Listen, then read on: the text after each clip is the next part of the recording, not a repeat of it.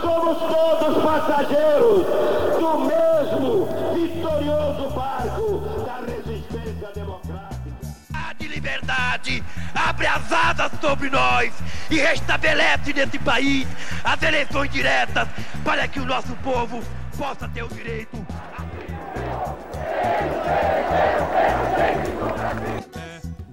Um grito de liberdade!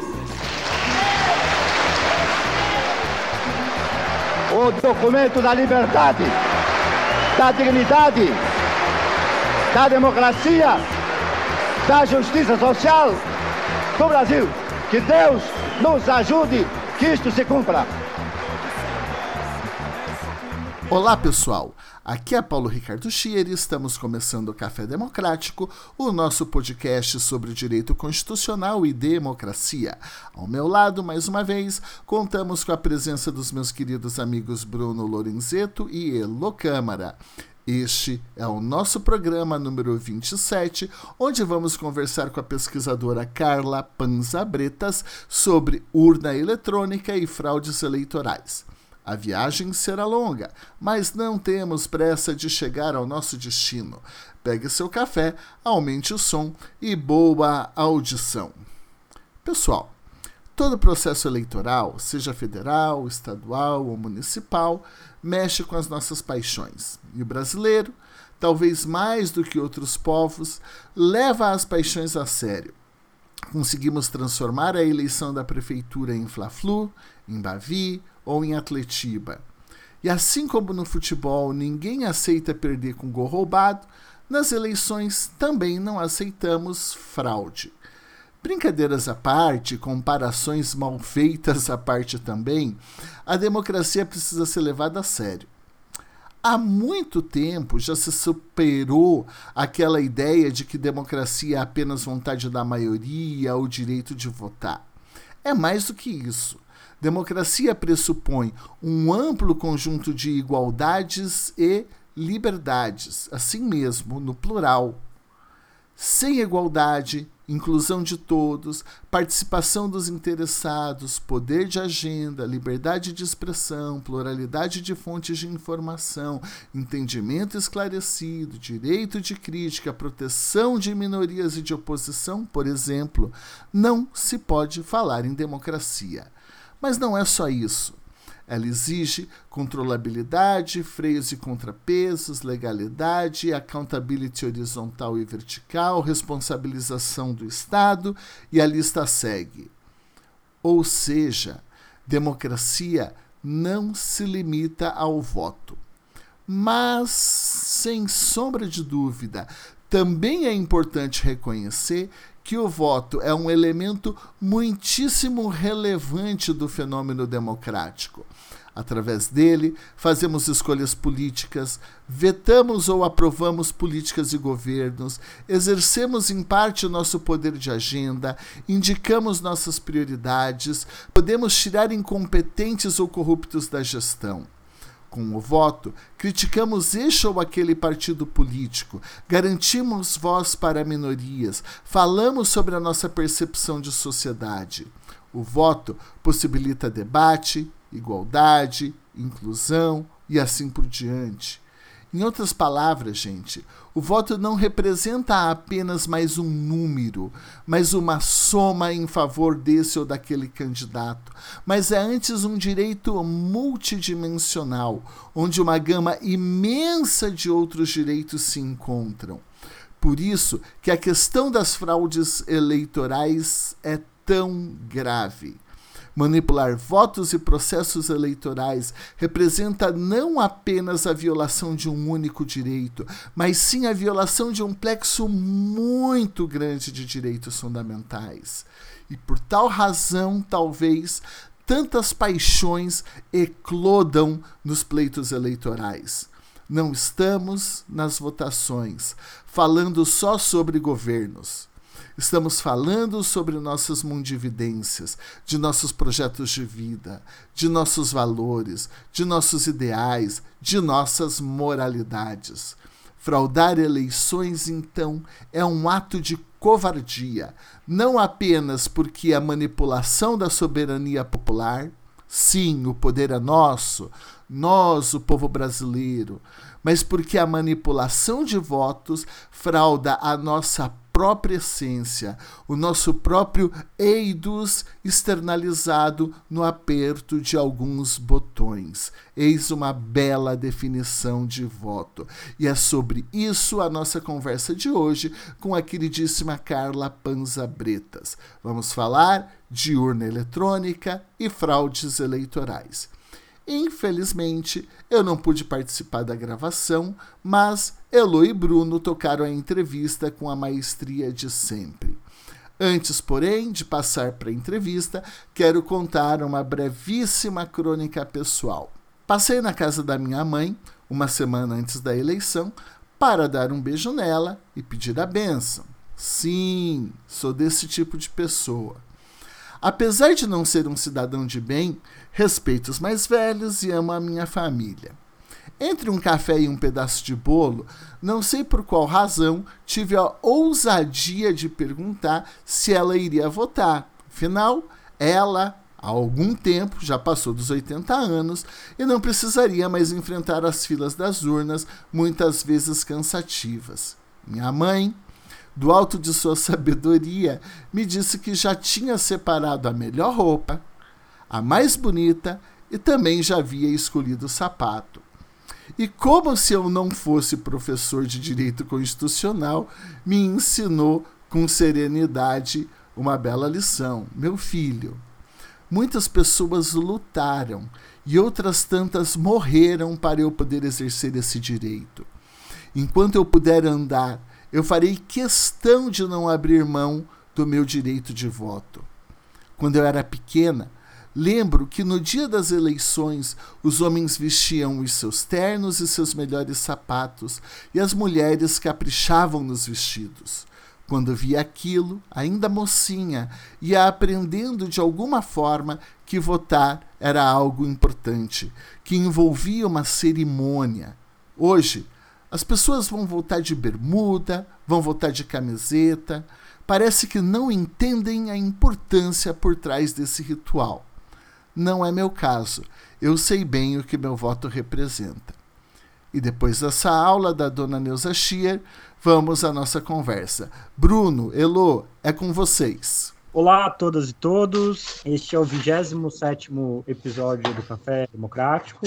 Hoje, excepcionalmente, sem o nosso host Paulo Schier, eu e minha querida amiga a professora Heloísa Câmara iremos conduzir uma conversa, uma entrevista com a querida Carla Panza Bretas, que é responsável aqui por um livro bastante interessante, cujo título é Urna Eletrônica e Desconfiança no Processo Eleitoral. E esse livro é fruto da dissertação de mestrado que a Carla defendeu junto ao programa de pós-graduação do Unibrasil e e ela, além disso, também é servidora pública concursada da Justiça Eleitoral. Então a gente resolveu convidar a Carla para esse bate-papo de hoje, justamente para trazer aqui algumas elucidações a respeito de como acontece o processo eleitoral no Brasil, a questão das urnas, potenciais ataques que podem acontecer, o que mudou em relação à segurança das urnas no passar do tempo no Brasil, a série de fake news e teorias da conspiração que passaram a existir, que já existiam, mas que hoje em dia foram disseminadas aí com maior rapidez via redes sociais. E aqui a gente percebe, inclusive,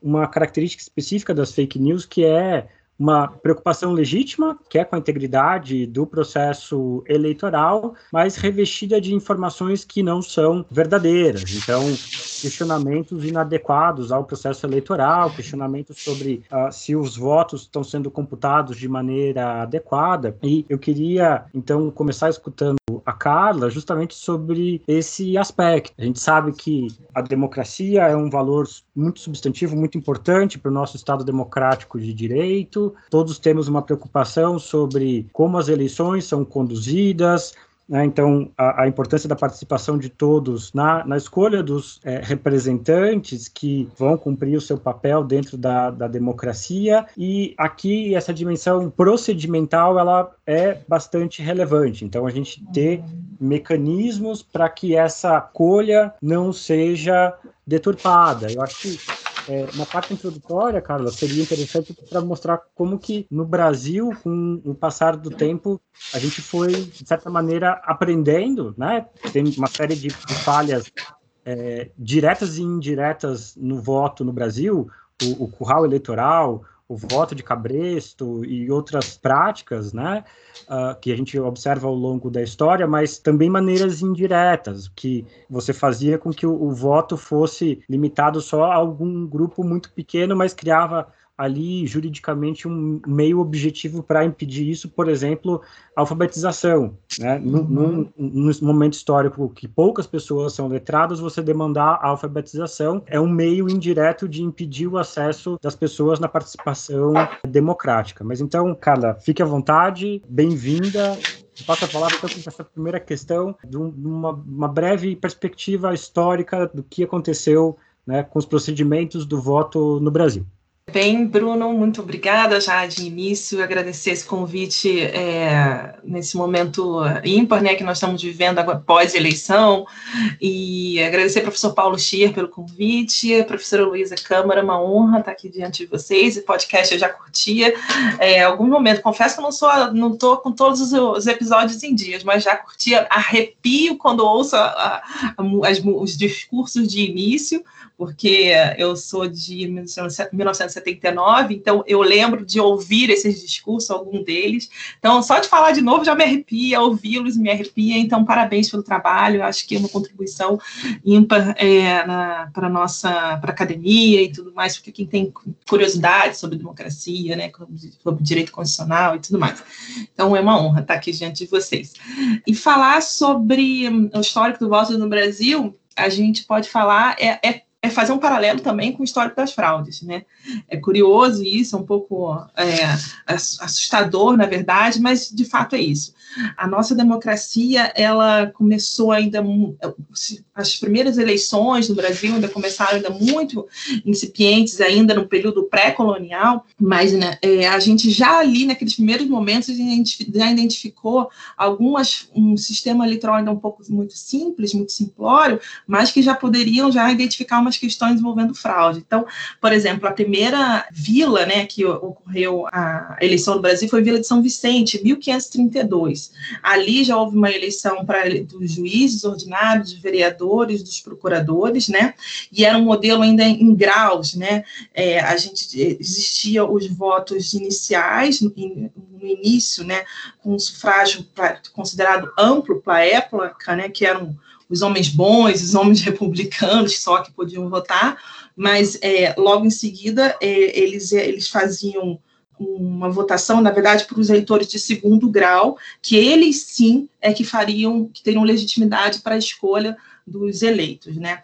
Então era um processo ainda muito simplório, é, é chamado eleição ao pé do ouvido, é, justamente até começando já a questão do analfabetismo ainda, claro, na época era, era o contexto é, social quase que razoável de se admitir, então não existia ainda voto escrito, então era colhido ao pé do ouvido, né? A mesa, a mesa coletora de votos ouvia o voto ao pé do ouvido. E esse sistema se, se perpetuou durante algum tempo no Brasil, né?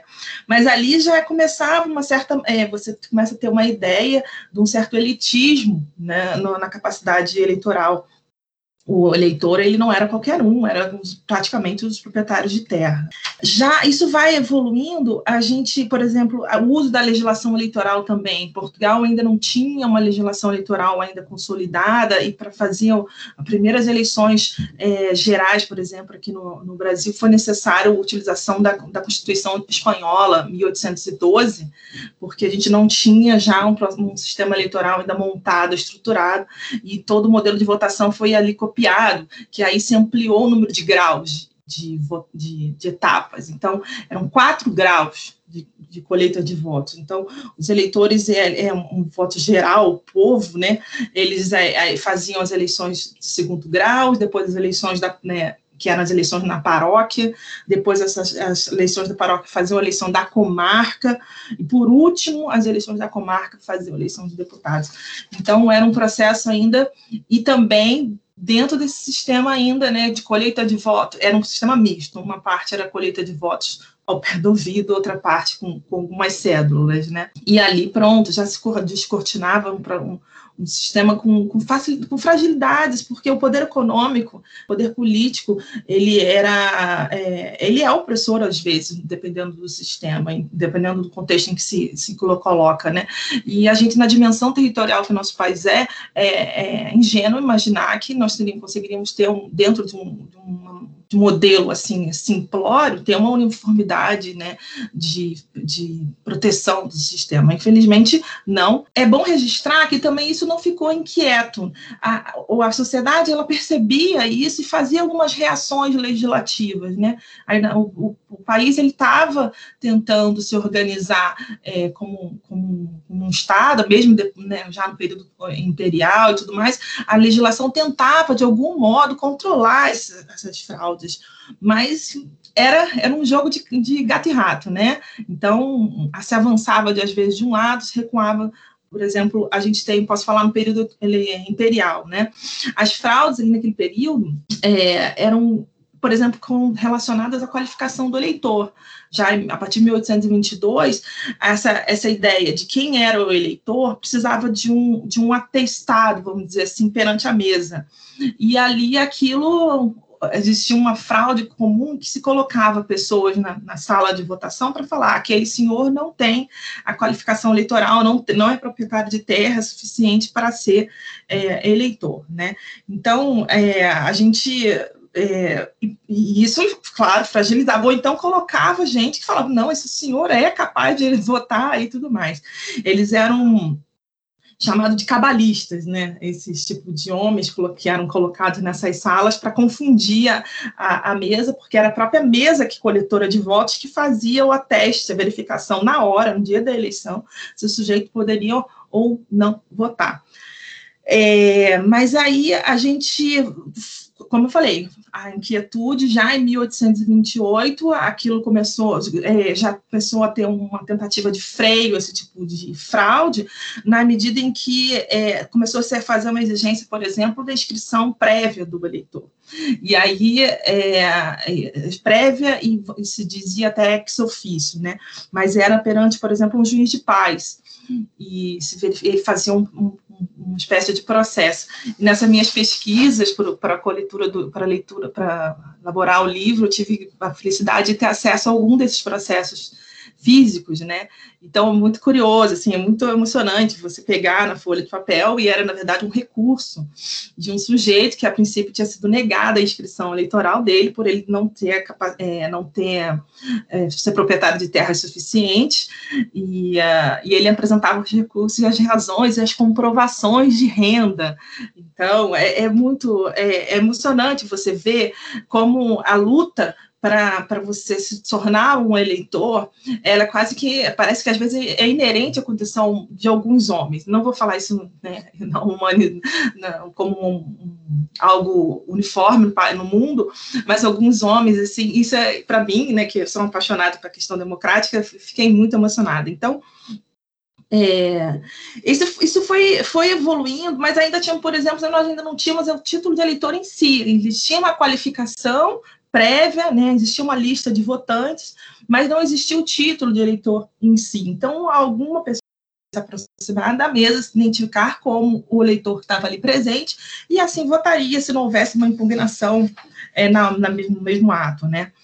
Então, algumas alterações foram sendo tentadas, por exemplo, é, a célula de votação. A célula de votação passou por um, várias indas e vindas legislativas, né?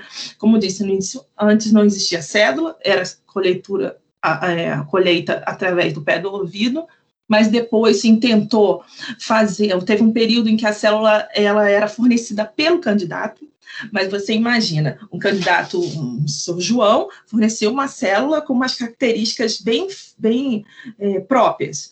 Com tamanho, tudo mais. Um, o eleitor Joaquim fazia uma outra, uma outra cédula com umas características também próprias. Era facilmente identificado quem estava comportando a cédula do seu João, quem era a cédula do, seu, do, do Joaquim. Então, o sigilo do voto já se viu que aquilo ali também estava prejudicado, né, de alguma forma. É, teve períodos que para se, é, por exemplo, tentar resolver é, é, isso, falou assim, não, então a, a, a mesa passou a fornecer o, a cédula de votação, já, por exemplo, em 1856, a mesa forneceu a cédula de votação, mas em alguns momentos a legislação exigiu que o eleitor assinasse na cédula para depois, eventualmente, ele confirmar que aquele voto dele foi depositado na urna e foi apurado.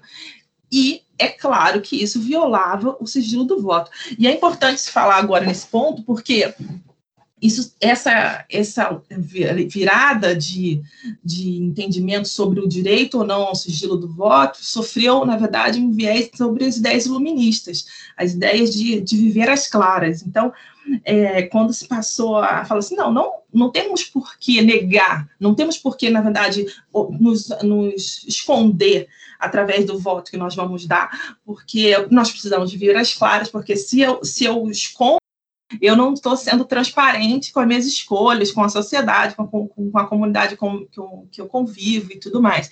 Mas isso também não durou muito tempo, isso houve de novo uma virada, né? E, se, e passou a se retirar o, o nome, do, a assinatura do eleitor dentro da célula, voltando, por exemplo, ao, ao direito ao sigilo do voto, né?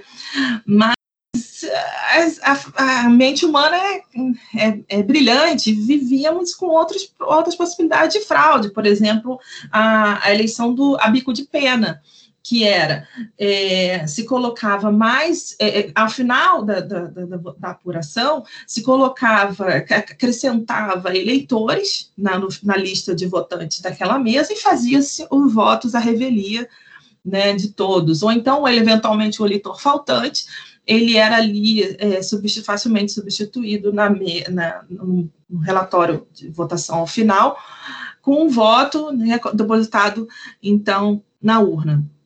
Mas aí também nós vemos que depois com a lei Saraiva, com uma lei, a lei, uma lei importante desse, é um marco, né, dentro dessa luta de frear o sistema de fraude, 1881, porque ela criou já ela, por exemplo, consolidou a ideia do voto secreto, né? Ela tirou essa, essa, questão da assinatura, proibiu, por exemplo, a presença de policiais nos recintos eleitorais, uma, uma ideia que praticamente perdura até hoje, né? Fora algumas, nos viés aqui na nossa, nossa, nossa democracia.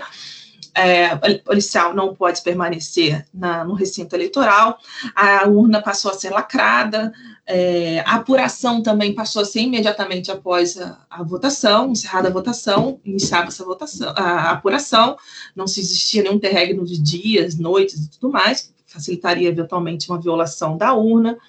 A fiscalização, a permissão, a presença de fiscais nos recintos eleitorais, uma ideia também que permite, que perdura uh, até hoje, e finalmente as eleições diretas, né? A gente começa na lei, na lei Saraiva, já, essa, já, tem, já se coloca, é, aposenta a ideia das eleições em graus, e aí o eleitor passa a fazer a eleição direta para os seus representantes, né? Mas logo em 1891 veio a, a Primeira República, a República Velha, né, e a ideia do coronelismo. Todo o sistema político ali era um sistema, é, era um jogo político, né, em que se admitia, uma, havia aquele pacto, né, de não agressão. Então, o governo federal ele permitia que os governadores atuassem no seu, nos seus estados com uma campanha que o governo federal não não colocava a mão, desde que Minas e São Paulo ficasse na alternância do poder federal. Então, ali foi realmente um período muito agressivo nesse sistema de fraude. E aí a ideia do coronelismo, curral eleitoral, os, é, os, os, capoeiras que a gente fala, né, os capangas, que atuavam, é, é a sistema de fraude que infelizmente ainda existe, né, é, é o conhecido, é a, venda da, é a dentadura que o eleitor recebe. Naquela época era o sapato. Ele recebia um sapato antes do, da votação depois recebia outro sapato depois da votação. É, esse, esse, termo curral eleitoral é usado porque hum, os eleitores realmente eram colocados dentro de um curral, eles eram levados todos, né, antes da votação para um local, eles ficavam ali esperando a votação, re realizava-se a votação, realizava-se a apuração, e eles realmente, finalmente, eles depois eram liberados. É, é, é curral por isso, não é só por uma questão é, física, é, né, uma expressão idiomática sem sentido. Ela foi real, era uma opressão real, física do eleitor, né. Então, é, também nesse período, em 1889, teve uma eliminação do, do voto censitário, eliminando a, a, renda mínima. E aí, como a gente falei, o coronelismo ele era facilitado, apesar de ser uma ampliação do direito do, de, de sufrágio, mas na verdade era um instrumento para aumento da fraude, para perpetuação do poder da, dos coronéis, né, do interesse local. Então, a, essa, não, também não era obrigatório, tá, isso é bom até deixar claro que esse período também não era obrigatório, mas era mais um motivo, né, da necessidade da força desses coronéis para se conseguir a eleição dos, do, do, dos seus é, dos seus apadrinhados políticos. E com isso é curioso porque se tornou uma eleição cara, né? E é, esse é um, um aspecto que a gente pode estudar, tem uma, linha de estudo específica sobre isso, mas é, inclusive hoje diante do nosso cenário eleitoral, das restrições com os gastos de campanha, de doação, é algo que se pensar. As eleições tornaram naquela eram muito caras naquela época, porque para a compra do voto é algo muito caro. Né? Então, você comprar aquele sapato, né, manter aqueles eleitores naquela forma, fazer as promessas é, é, de troca de favores, eram caras. Né? Então, é, foi, isso é uma coisa que a gente pode talvez começar a fazer um paralelo com a nossa realidade atual, né? 1896, outro instrumento né, para alimentar isso era o voto a descoberto, porque além disso, o, é, o, eleitor ele tinha o direito de comparecer à urna, fazer o voto e ele recebia um comprovante daquele voto e saía para casa com aquele comprovante com a, com a justificativa de que mais tarde ele poderia fazer auditoria. E mais uma vez eu quero já deixar essa, essa pinça, né, essa, essa luz sobre esse, esse fato histórico, porque isso daí verificado, comprovado que era um instrumento de manipulação do, do, sistema eleitoral, porque o eleitor ele tinha que aquele comprovante, na verdade, não, não era para ele, ele, ele levava para o seu coronel para comprovar que ele fez o voto em quem ele tinha prometido.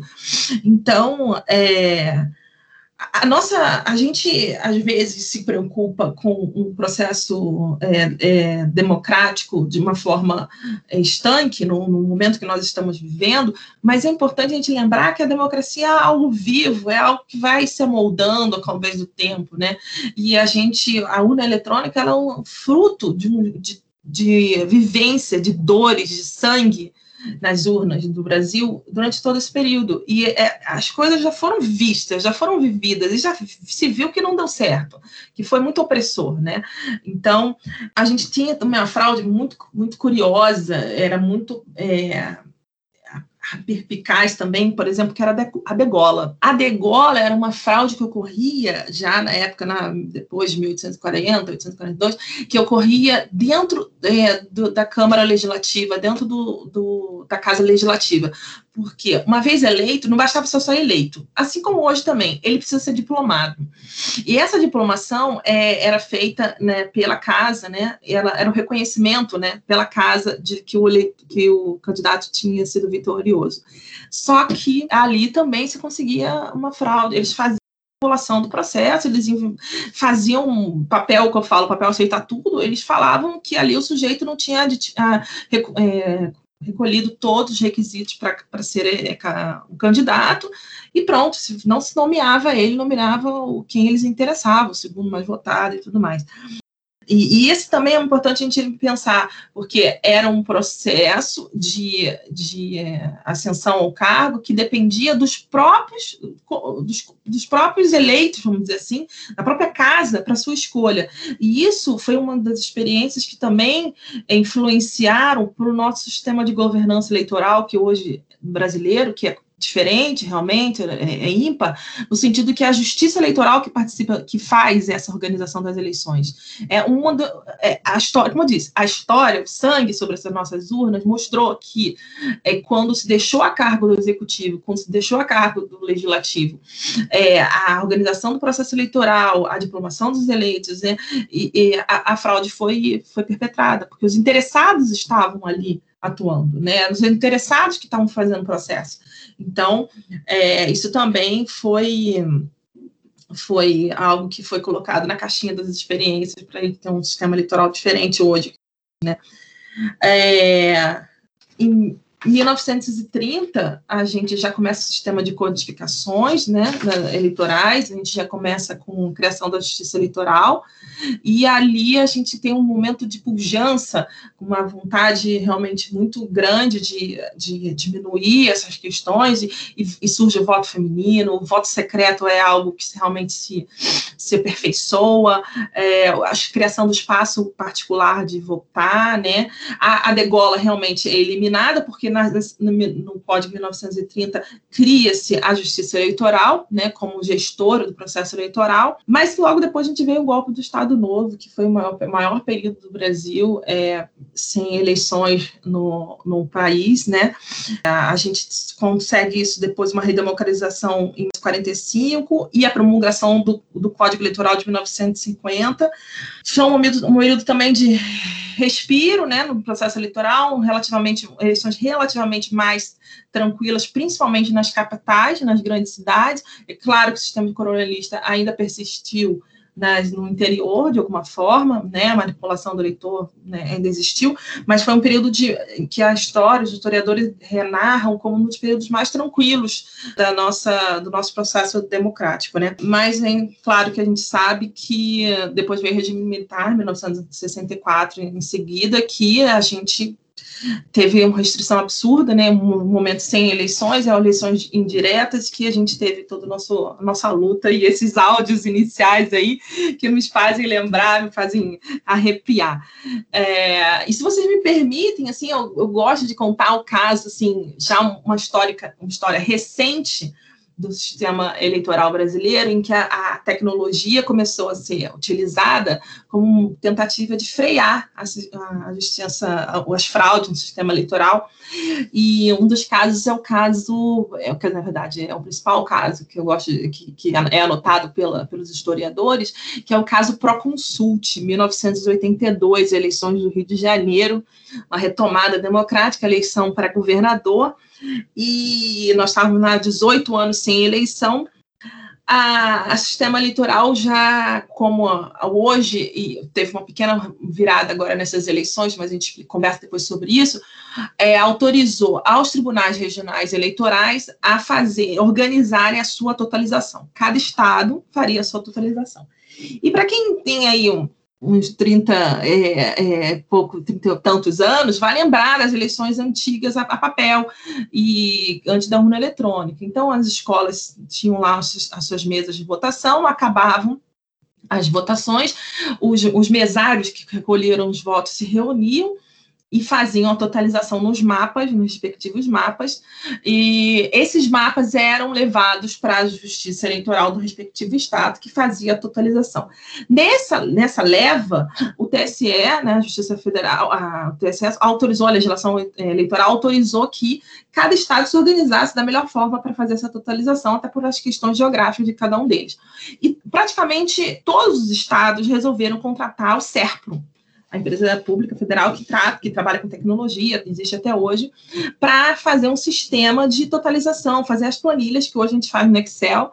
Né? eles fizeram todo um arcabouço tecnológico para conseguir levar, eh, totalizar aquilo nos computadores e não a, na mão. Mas é isso, né, o seguro morreu de velho, a, a, a fraude estava, era, era, era algo que, que estava muito é, na história né, do, do, nosso país, e os, os políticos que estavam na disputa é, sabiam que o, o, candidato do governo federal, que era o candidato Moreira Franco, poderia ser absolutamente é, influenciado positivamente nesse resultado, na medida que o Rio de Janeiro, né, no estado do Rio de Janeiro, ao contrário da maioria dos estados, se não me engano, a unanimidade dos outros estados brasileiros de ter contratado o SERPRO, resolveu contratar uma empresa chamada Proconsult. E, feita uma investigação prévia às eleições, se identificou que na Proconsult existiam militares, pessoas influentes do governo que participavam da sua, do sua da, da, da elite diretiva dessa, dessa empresa. Então, a desconfiança de que essa empresa Proconsult poderia ser utilizada como instrumento de manipulação do resultado, fez com que, em contrapartida, PDT de Lone Zola, é, na época, o, o, o, deputado ai, meu Deus, é, César Maia, né, hoje é o pai do, do, do Maia, do, do, nosso Congresso, ele, deputado também do Rio de Janeiro, mas ele, eles articularam um sistema de votação, de cálculo, de apuração paralelo. Eles não contaram para ninguém, colocaram seus fiscais de votação em todos os locais de votação no estado do Rio de Janeiro, todos, e todos eles faziam, tinham a tarefa de, ao final da votação na mesa, pegar a, o boletim de urna, que, seria repassado para o TRE, pegar uma cópia, né, anotar o, resultado daquela anotação e repassar pelo telefone para um local que eles organizaram de uma forma secreta, em que eles montaram eles próprios montaram os computadores com, a, com as planilhas que existiam na época e fizeram uma totalização paralela, secreta. Ao mesmo tempo, o Jornal do Brasil também fez essa, essa artimanha. Como contou para ninguém, colocou jornalista em cada sessão eleitoral, colheu os votos, colheu os mapas e fez apuração paralela. O que aconteceu? O governo fez a primeira divulgação do resultado parcial e o Banco e o Jornal do Brasil e o PDT fez a deles. E pronto. Aí começou a assustar, porque os votos, claro, por Moreira Franco no votação oficial eram absolutamente maiores do que os votos dados pra, é, divulgados no, pelo PDT e pelo, pelo Jornal do Brasil. Pronto, aí foi um alvoroço né, político, e até que o Tribunal Regional Eleitoral teve que colocar o pé no freio, freio autorizar a recontagem dos votos, e, e historicamente foi identificado e, na verdade, o, o, a Proconsult ela pegava os votos em branco ou nulo e colocava em favor do candidato é, Morela Franco na hora dessa totalização. Eu contei essa historinha toda para como uma história recente, falar de personagens vivos, para mostrar que não é impossível a auditoria do nosso sistema eleitoral de uma forma é, bem simples, né? Tem, existem formas complexas que, que, exigem tecnologia, né? Mas é, existe forma muito simples, que é a verificação de boletim de urna. A nossa urna eletrônica, ela hoje, ela emite o seu boletim de urna ao final, é, é, é, instantâneo. Eu fiz um vídeo, quem quiser acessar o vídeo, fazer uma, fazer uma, uma propaganda, assim, página no Facebook, é, que eu falo um pouco de eleição. É, a página é o título do meu livro, e eu fiz um, um, um ou dois vídeos nas eleições passadas, ao vivo, mostrando a totalização do resultado. E assim, a mesária vai, encerra a votação, o último eleitor sai, ela faz os códigos, ela tira os lacres físicos da urna, ela tira a mídia, é, de, ela, ela, tira os lacres, não, ela totaliza, é, faz os códigos para encerrar a votação, emite os boletins de urna, que é exatamente um resumo que era feito antes em papel, agora é um resumo, é um extrato automático, como um extrato bancário, aquela folhinha comprida, sai a totalização ali daquela urna, é, ela entrega para quem tiver ali, tiver interesse, guarda alguns exemplares para auditoria, é, leva aquela mídia para um sujeito que está numa rede de computadores conectada direto com a Justiça Eleitoral, que imediatamente faz a, a, o envio da, das informações. Então, eu fiz on time, ao vivo, demorou, se não me engano, um minuto e meio. É, essa, essa totalização. E esse boletim de urna, como eu falei, é divulgado, a entrega, ele tem que ser afixado na porta da, da, da escola, tem que ser, ele é fixado na Justiça Eleitoral, ele é entregue para os fiscais, para o eleitor, para quem quiser, e pode ser absolutamente objeto de auditoria, na medida em que você recolhe o boletim de urna de, da, da, da, sua cidade, vamos pensar no município reduzido, recolhe os municípios, boletim de urna da sua cidade e faz a sua apuração no papel, na caneta ou no computador e vai verificar se aquele seu resultado ali do papel é o mesmo que hoje vai ser divulgado pelo, pela Justiça Eleitoral. É, e você, você vê que é, nesse histórico né, de ó, nossa urna eletrônica, nunca houve, nunca houve uma divergência, apesar de todas as notícias, todas as informações, todas as fake news, todas as, é, aquelas pessoas, aqueles sites alarmistas, alguns profissionais da área de tecnologia de informação sérios, inclusive, que questionam o sistema eleitoral com, com, com, eu acho que dentro do papel deles é importante termos esse, é, figuras nesse sentido, né, que questionam com propriedade, que vão, que auditam, que abrem o sistema.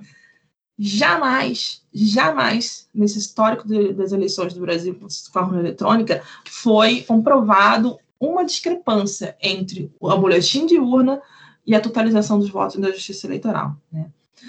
Então, é, nesse, nesse contexto, a gente fica envolvido, quando eu trabalhando na Justiça Eleitoral, fico absolutamente envolvido, quando a, a desconfiança desmedida, as fake news é, sem sentido, colocam em xeque o sistema que, por, um, por um força de um trabalho de uma equipe é, nacional que envolveu é, desde é, técnicos da, do Exército, desde é, universidades federais tudo mais, para o desenvolvimento da urna, até eu gosto de falar, porque na área jurídica a gente vai saber, até Gessé Torres se envolveu no processo de criação da urna eletrônica, na medida em que ele foi o presidente da comissão de licitação que, é, para contratar a empresa que que criou a nossa urna eletrônica de hoje. Então, é, foi um processo multidisciplinar com interferência de pessoas de várias áreas do saber para contribuir para a nossa democracia e, e, e, a, e, ao meu ver, fazer uma lição é, né, ao nível que nós temos, no tamanho que nós temos,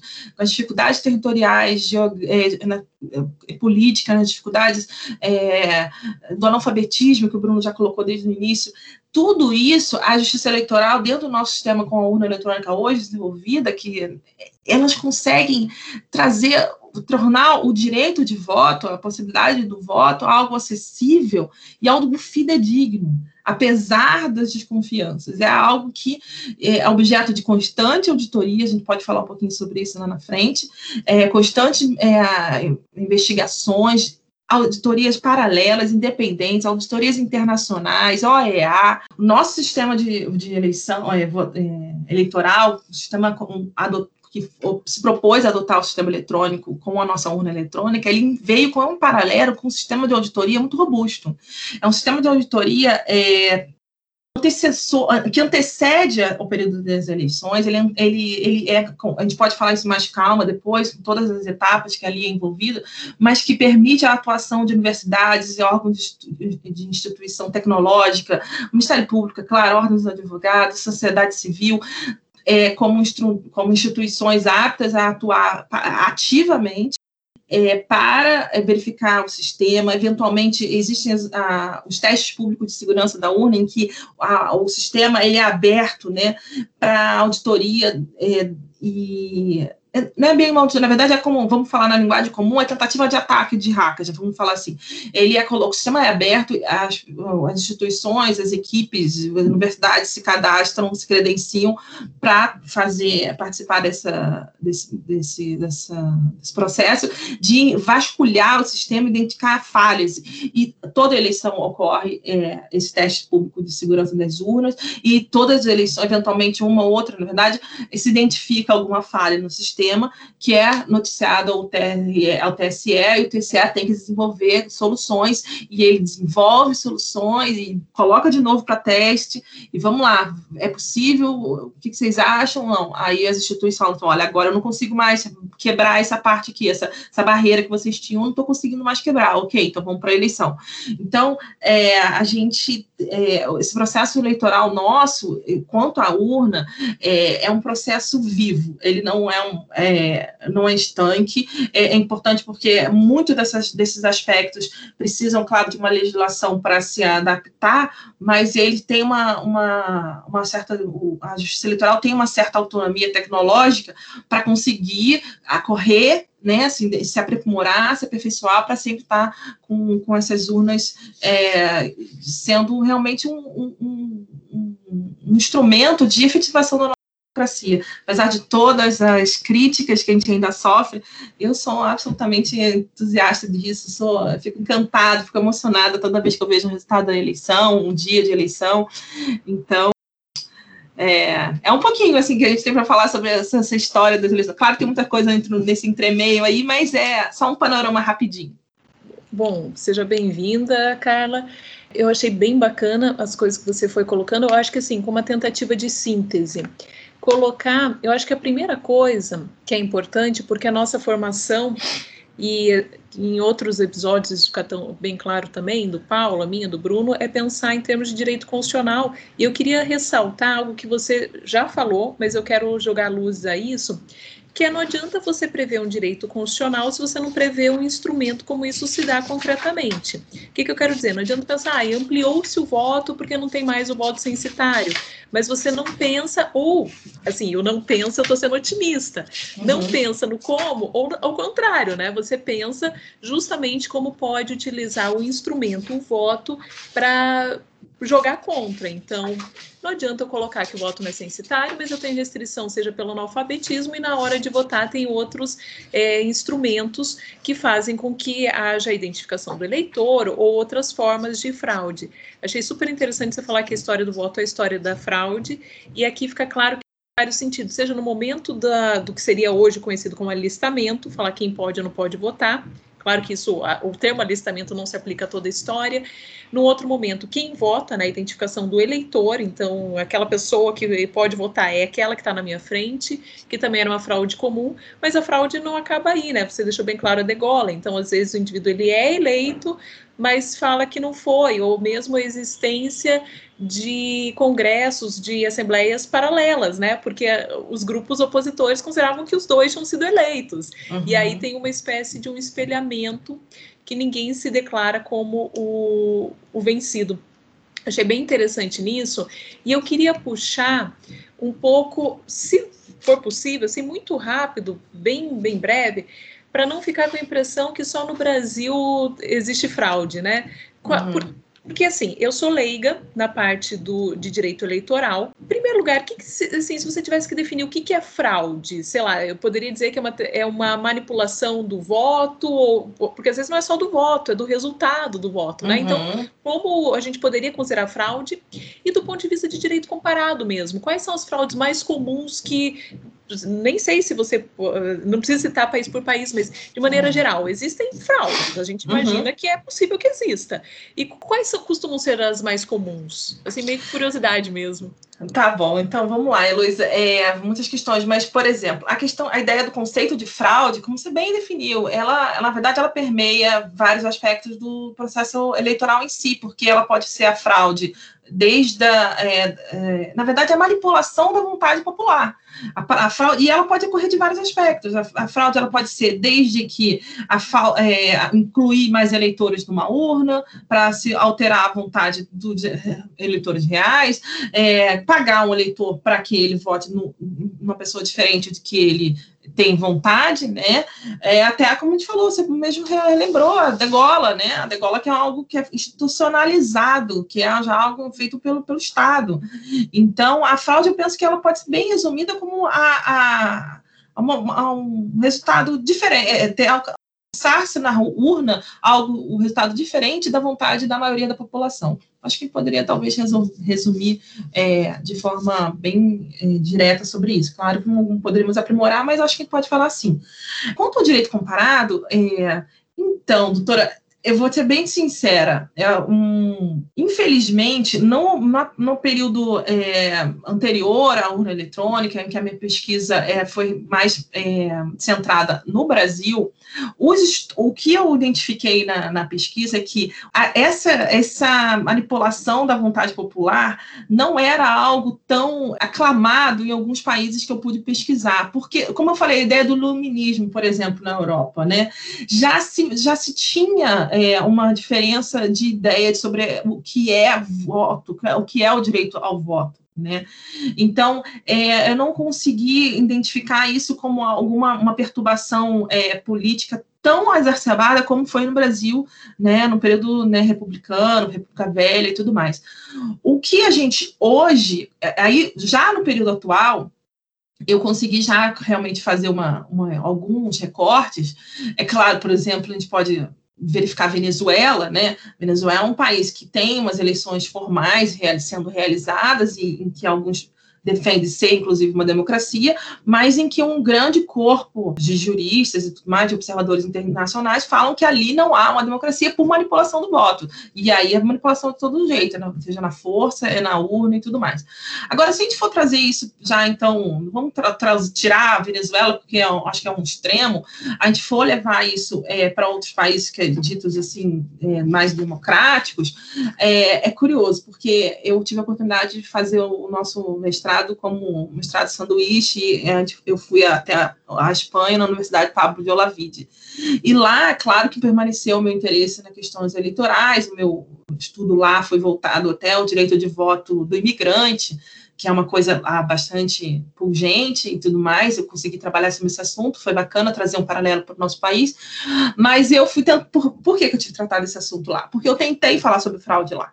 E eh, eu fui era chega a ser curioso, porque eu tratava, chegava para os professores e falava sobre a fraude, o processo eleitoral, e eles começavam assim, claro, nós temos fraude aqui, realmente, olha, você não sabe, na Câmara, na, na Casa Legislativa tal, aconteceu isso, o deputado ganhou não sei quantos mil euros para fazer um voto. Aí eu falei assim, não, professor, não, não, eu estou falando do eleitor. O eleitor recebeu um dinheiro para votar em outra pessoa. A, a, a feição de estranheza dos professores era algo ímpar. Eles falavam, do que, que você está falando?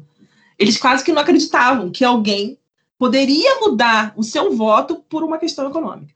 Então, nesse aspecto, eu fui frustrada em fazer, um, achei que a partir daí eu resolvi dar um freio, assim, nesse tipo de, de, de, pesquisa, né, né, num direito comparado. É claro, por exemplo, a gente pode falar dos Estados Unidos, a gente tem sempre todas as eleições americanas, todas não, vamos lá, Donald Trump agora, é, quando, do, do, do, do Bush, né, as, as, últimas eleições do Bush também foram um pouquinho questionadas, mas não, né, é, não nessa, nessa, nessa profundidade né, que a nossa eleição, a, a fraude de nossas eleições acontecem. Né? Começam desde, a gente pode falar fraude na, nas candidaturas femininas hoje em dia, né? a gente pode falar fraude, é, porque precisa do número mínimo de, de representantes de, de um dos sexos, 30% de um dos sexos né, em cada cada né, partido.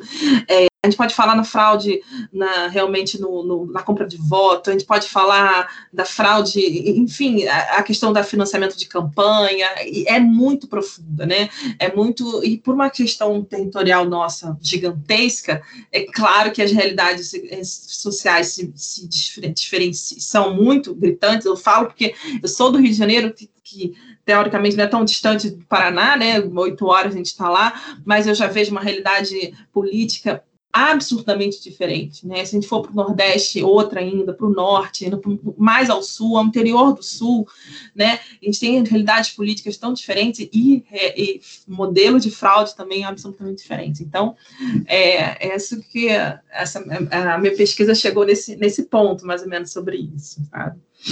Carla, eu acho que tem vários aspectos muito legais do que você trouxe. Tive alguns insights ao longo da sua fala bem interessantes e queria te agradecer por esse, esse resumo, na verdade, né?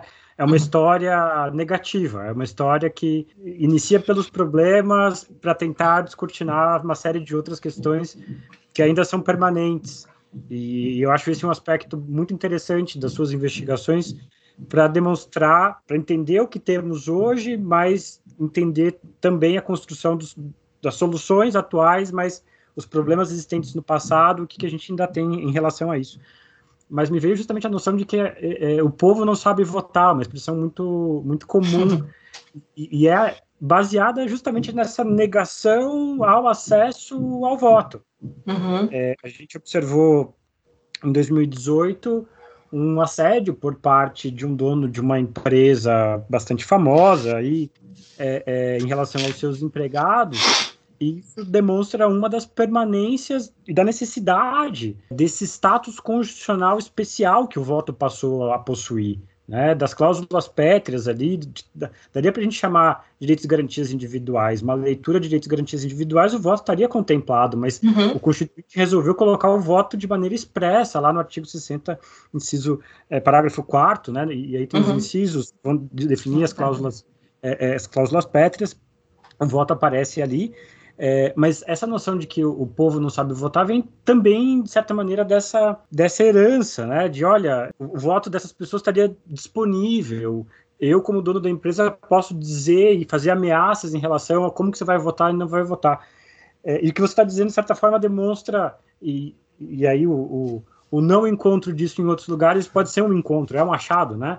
Não uhum. existe. É, o espanhol não, não, não, não, não se compra o voto como regra do que você está uhum. dizendo para a gente, né? Uhum, então, não está dada a condição de possibilidade para a existência do fenômeno, porque não, é meu direito. Então, não que a Espanha tenha uma, uma democracia tão mais extensa que a nossa, eles têm problemas em comum do passado, né? O, o uhum. franquismo durou muito tempo e foi é, devastador, assim como a nossa ditadura foi, foi péssima, né? Uhum. É, e, e, isso levou a uma série de restrições de direitos, mas aí são esses desafios de fazer a pesquisa comparada, tanto que eles não te uhum. entenderam por isso. Eu não preciso do remédio porque aqui não tem esse tipo de, de, de doença, né? Uhum. E outros aspectos também que levaram a algumas reflexões é em relação à questão do federalismo, porque é sempre essa tensão entre eu vou ceder maior poder para os estados Uhum. E aí o uhum. fenômeno que surge de falar, opa, peraí, tem, precisa de um freio para dar mais autonomia para os estados, que é o coronelismo.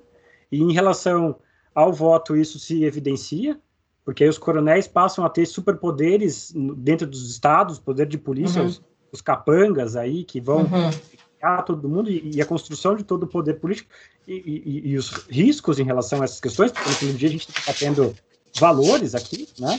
É, uhum. É, mas também a gente pode ter problemas de concentrar todos os poderes na, na União. Então, esse é sempre um dilema da própria percepção do federalismo, em especial nessa dimensão do, do voto. O caso da própria uhum. acho que é um, bom, um outro bom exemplo que ajuda a entender o motivo do porquê que a gente tem uma justiça eleitoral Uhum. Outros lugares não se tem um, um aparato estatal específico para cuidar da, das eleições, como a gente acaba por possuir. Os Estados Unidos privilegiam o federalismo, cada estado tem um, um, um modelo específico de eleições, o que também é um negócio que causa um pouco de, de estranheza para a gente quando uhum. a gente uhum. vai tentar entender. Eu vi um pessoal na internet comentando assim: ah, toda vez que tem eleição nos Estados Unidos, alguém me explica eu levo um tempão para entender quando eu entendo acaba a eleição e eu já não consigo entender de, de novo. Uhum. É, voto distrital, a questão ali de é, você ter o colégio eleitoral, uma série de problemas do colégio eleitoral, inclusive relacionados a, a, a racismo e tudo mais, né? Mas tem ainda um, um, um, último aspecto que eu achei muito interessante, eu acho esse bastante importante, que é a noção de perfectibilidade do sistema. Você chamou ele, isso de um processo vivo. Estou dando um outro nome, mas é a mesma coisa. Que você falou, olha, a parte de auditoria, né, e aqui tem um valor bastante importante, que é publicidade. Como que eu consigo resolver essa equação de manter, por um lado, o sigilo do voto, que é fundamental, dado esses problemas todos que a gente enfrenta no país e continua enfrentando, não acabou compra de voto, continua tendo candidato preso, continua sendo. Tem um pouco de festa, tem um pouco de dimensão quase cultural, assim, por fazer eleição e fazer bagunça na eleição, que eu acho que permanece, para arrepio de vocês na justiça eleitoral. Mas uhum. eu não gosto de fazer essa bagunça, assim. Uhum. Mas essas coisas ainda, de certa forma, persistem mas também tem mecanismos, ao mesmo tempo que eu preservo o sigilo, direito personalíssimo ao voto, de auditar para ver se não aconteceu qualquer espécie de fraude, qualquer espécie de violação a esse sistema e a manutenção da integridade do, do sistema. E eu acho que a, esse princípio é uma das grandes sacadas, que é você chamar, né? É, e aí tem, inclusive, um passo em relação à própria ideia do hack. Uhum. Esse hack Assim, né? Se a gente faz uma leitura primada, primária de quem é o hacker, ele é aquele cara malvado que vai fazer mal para todo mundo. Hoje em dia tem avanços a respeito desses debates que é, são pessoas que vão enxergar vulnerabilidades nos sistemas uhum. que eles podem ser contratados, inclusive, para tentar atacar, para falar, ó, oh, isso daqui está dando uma falha de segurança e aqui tem um problema e você precisa é, melhorar a sua segurança no seu sistema, na sua proteção, aqui do, do que for, né, para tentar ajustar melhor isso daqui para outras pessoas não atacarem o, o sistema. Então, é interessante isso porque isso envolve o aspecto é, é, de participação da, da, da, população civil, aqui de todo mundo, né? Então, uhum, esse é um aspecto uhum. democrático dentro do processo democrático, que é, que é muito importante isso. Então, você chamar as pessoas para elas participarem, para ajudar na construção da integridade do sistema e até para verificação de eventuais fraudes. Né? Então, é o, o, uma dimensão democrática para manutenção da própria democracia. E eu acho isso sensacional. Também é, uhum. acho muito bonito você ficar emocionada, também fico emocionada, porque no fim do dia a gente precisa lembrar que é, nossa democracia ainda é jovem, ainda tem muita coisa a, a aprender. Né? Mas eu queria é, escutar sobre assim o, o, do porquê mais aí uma perspectiva mais recente do porquê da urna eletrônica, né? Você ah, tá. fez um tratamento mais abrangente da história, das fraudes, dessa história em negativo e tudo mais. Uhum. É, mas quando o Brasil decide, então, ter é, urna eletrônica, por que, que ela é criada? E aí uma pergunta que seria até mais para Elo e uma provocação, de se... que a gente vem discutindo essas medidas aí de fragilidade da democracia, manifestações liberais e tudo mais, a, uma extrema-direita que vem emergindo, que vem fragilizando a, a democracia do mundo, é, e que se essa, esse questionamento ele não é uma das marcas distintivas desse novo movimento de extrema direita ao, ao redor do mundo. Porque é um dos caras que vem negando. Porque a gente está enxergando um padrão. Aqui eu estou fazendo comparação, mas é porque o, o, Bolsonaro mimetiza o Trump. E tem diálogos entre esses, essas pessoas da extrema-direita ao redor do mundo. Mas ele copia muito o Trump, de, de, em vários aspectos. Assim, o Trump ganhou a eleição, mas ele questionava a eleição dos Estados Unidos, mesmo ele tendo ganho. O Bolsonaro ganha a eleição e, e questiona a eleição que ele ganhou. Até hoje ele fala, eu estou esperando provas, aguardamos provas né, do senhor presidente da República, sem partido, gosto de enfatizar isso, é, sobre o fato de ele ter ganho a eleição no primeiro turno. Ele é a pessoa mais poderosa no país e com mais condições de, de provar que foi ele que ganhou no primeiro turno. Então, isso tudo não auxilia. Então, de um lado, tem a participação democrática de todo mundo para aprimorar o sistema, mas ao mesmo tempo, né, e aí essa, esse é um fenômeno muito específico do que a gente tem vivido hoje em dia é que qualquer pessoa um, de qualquer lugar né, pode fazer um questionamento desses valores que talvez a gente considere os, os mais importantes. Nosso papel é trazer argumentos racionais e combater isso. Às vezes é cansativo, é, às vezes a gente quer mandar esse povo aí quinto dos infernos, mas é nossa função falar e olha, acreditem no sistema, as coisas funcionam, é, é, por causa disso, daquilo, daquilo, e alternativas em relação a isso. Eu não sei se tem alguém que defenda é, voltar para o voto manual, né? Tinha aqueles problemas, assim, eu lembro que eu ia votar com os meus pais, é, e aí, assim, escrever o nome, é, não, não valida esse, essa cédula porque aqui tá rasurado, tem coisa do tipo, né? Marcar X, o povo não, não conseguia marcar o X direito, vários problemas é, no, no, voto manual. Mas então, a, as perguntas seriam essas, será que esse traço distintivo da, do questionamento da democracia da extrema direita passa por isso. E aí para para Carla a questão de é, do porquê da urna eletrônica e, e uma história mais mais recente. É legal. Vamos falar sobre assim sobre esse histórico porque esse histórico ele vem de remonta de 1932 o código de 32 já previa uma máquina de votar, já previa o, a necessidade do, espaço indevassável, né, a cabina de votação. Foram, foi, foram pensados algum protótipo é, bem né, incipiente naquela época, virada antidemocrática que eu contei para vocês lá na frente. Só foi retomado esse processo em 1982 em Brusque, Santa Catarina um juiz eleitoral se aventurou em desenvolver um protótipo de sistema de votação. Nessas minhas pesquisas eu tive acesso a, a como foi, e é muito curioso ver. Ele usou um TK2000, para um TK, TK 2800, aquele computador antigo que eu tinha em casa também, são das antigas, então eu lembro desse computador. E ele colocou lá, o eleitor conseguia votar no teclado, tinha uma células, ele, ele tapou a, a teclado do computador algumas, algumas teclas, permitia que o eleitor fizesse, e foi uma espécie de votação paralela também, o eleitor fazia o voto tradicional e, o, e depois ia é, naquela, fazer o voto na, na máquina, foram eleitores selecionados, uma determinada sessão eleitoral, pessoas que quiseram participar desse teste, por quê? Como a gente já sabe, a gente já estava comentando, os casos de fraude no, nas eleições no Brasil afora se agigantavam, e a proximidade de umas eleições gerais, volta de umas eleições gerais no Brasil, é, assustavam, porque o Brasil estava mais, maior ainda, né? E como seria uma apuração vinda dos rincões do Nordeste, vindo da Amazônia, né? Do, do, do, dos rios da Amazônia, como que seria feita essa apuração, o resultado dessas eleições, né? Então, se, é, se tornava, e a tecnologia sendo algo que começava a entrar na, no dia a dia da, da, do país, das pessoas, foi algo que é automático. Precisamos modernizar nosso sistema, precisamos pensar nos analfabetos, né? O analfabeto não conseguia, a cédula, você bem contou, é, tinha os problemas das rasuras, né? Eram muitas rasuras. Eu me lembro do, de um voto apurado e recebido do para o Lula, em que era voto no Lula e um beijo. A sujeita foi lá deu um beijo com, a, com batom e aquele voto foi impugnado e não foi para o Lula. Então, coisas nesse nível que a gente tinha é, no, a, como a desafios no voto né, que precisavam ser diminuídos. E a nossa urna eletrônica, ela é uma engenhoca ímpar, porque ela fusa um teclado semelhante ao teclado de telefone, que todo analfabeto sabe usar um telefone, praticamente, né?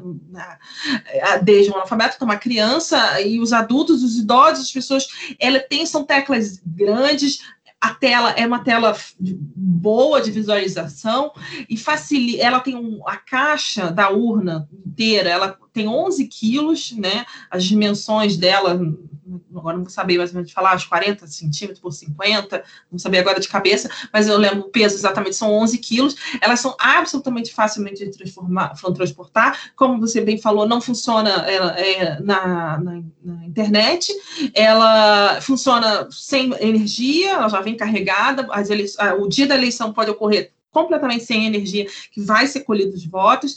Então, é, mas ela foi um fruto de, um, de, de, de uma equipe multidisciplinar, como coloquei lá para frente. Existiram alguns protótipos nesse período, todo esse período, existiram alguns protótipos. Eu também tive acesso a esses protótipos, meus livros, o meu livro tem foto de todos esses de alguns desses protótipos. Mas eram máquinas extremamente pesadas, eram máquinas de ferro, e, e não conseguia também resolver o nosso sistema de legenda partidária, sistema proporcional. A, o, o, nosso teclado absolutamente simplório resolve isso, né? Aquelas teclasinhas permitem, você não ouve esse tipo de reclamação. Claro, nas eleições de 2014 houveram vídeos que disseram que as teclas estavam manipuladas e tal, e é, como eu falei, tudo isso foi objeto de auditoria. Eu, particularmente, participei da auditoria aqui no Paraná. Se não me engano, Paraná, Minas e São Paulo foram os estados que resolveram auditar as urnas que foram impugnadas. É, nós auditamos 10 urnas. E como foi feita essa auditoria? Essa auditoria foi convocada, todos foram convocados, os eleitores, inclusive, que foram que, impugnantes, foram convocados, audiências públicas incessantes, e colocaram todas as urnas para serem testadas, com, audit, com filmadas, é, uma, um, é, elas recebem uma, a câmera fica individual em cima de cada, cada é, urna, né? E é, ela é exaustivamente testada. É, Cria-se uma listagem é, de eleitores, né? Na verdade, usou-se a mesma, a mesma listagem, usou exatamente o programa que tá, não se mexeu na urna. A urna ficou do jeito que estava no dia, ela foi impugnada, ela foi depois auditada. Então, a, os servidores da Justiça Eleitoral foram convocados para simular votos, né? Foram ficaram horas, dias inteiros fazendo simulação exaustiva para ver se algum alguém que tivesse clicado, se não me engano, um número 12, né? Me lembro agora o número do Bolsonaro, que diziam que é, apertando aparecia o, o Haddad. E fizeram isso incessantemente, incessantemente, nenhuma vez isso aconteceu. Foi se emitir o boletim de urna, estava lá voto para o Bolsonaro. Ah, claro, se alega que ah, manipularam o horário e tudo, mas aí isso aí é uma questão que cabe para o pessoal da tecnologia e da informação. A justiça eleitoral, como eu falei, trazendo a gente aqui como uma discussão jurídica, democrática, ela atuou, ela não ficou inerte, ela foi, testou e convocou as instituições. E sem querer entrar na parte da Elo, mas é, a questão institucional nossa, nessa nossa democracia, nossa, na verdade, como elemento da democracia, uma, uma, uma democracia não existe sem instituições fortes, é essencial. Então, ali está o papel importante do, da justiça eleitoral como uma instituição autônoma, independente, forte, e também de todas as outras, como as universidades, a Ordem dos Advogados do Brasil, o Ministério Público, né, as instituições, as organizações interamericanas independentes, que estão legitimadas para intervir ativamente nesse processo, auditar, fazer essa, essas escolhas.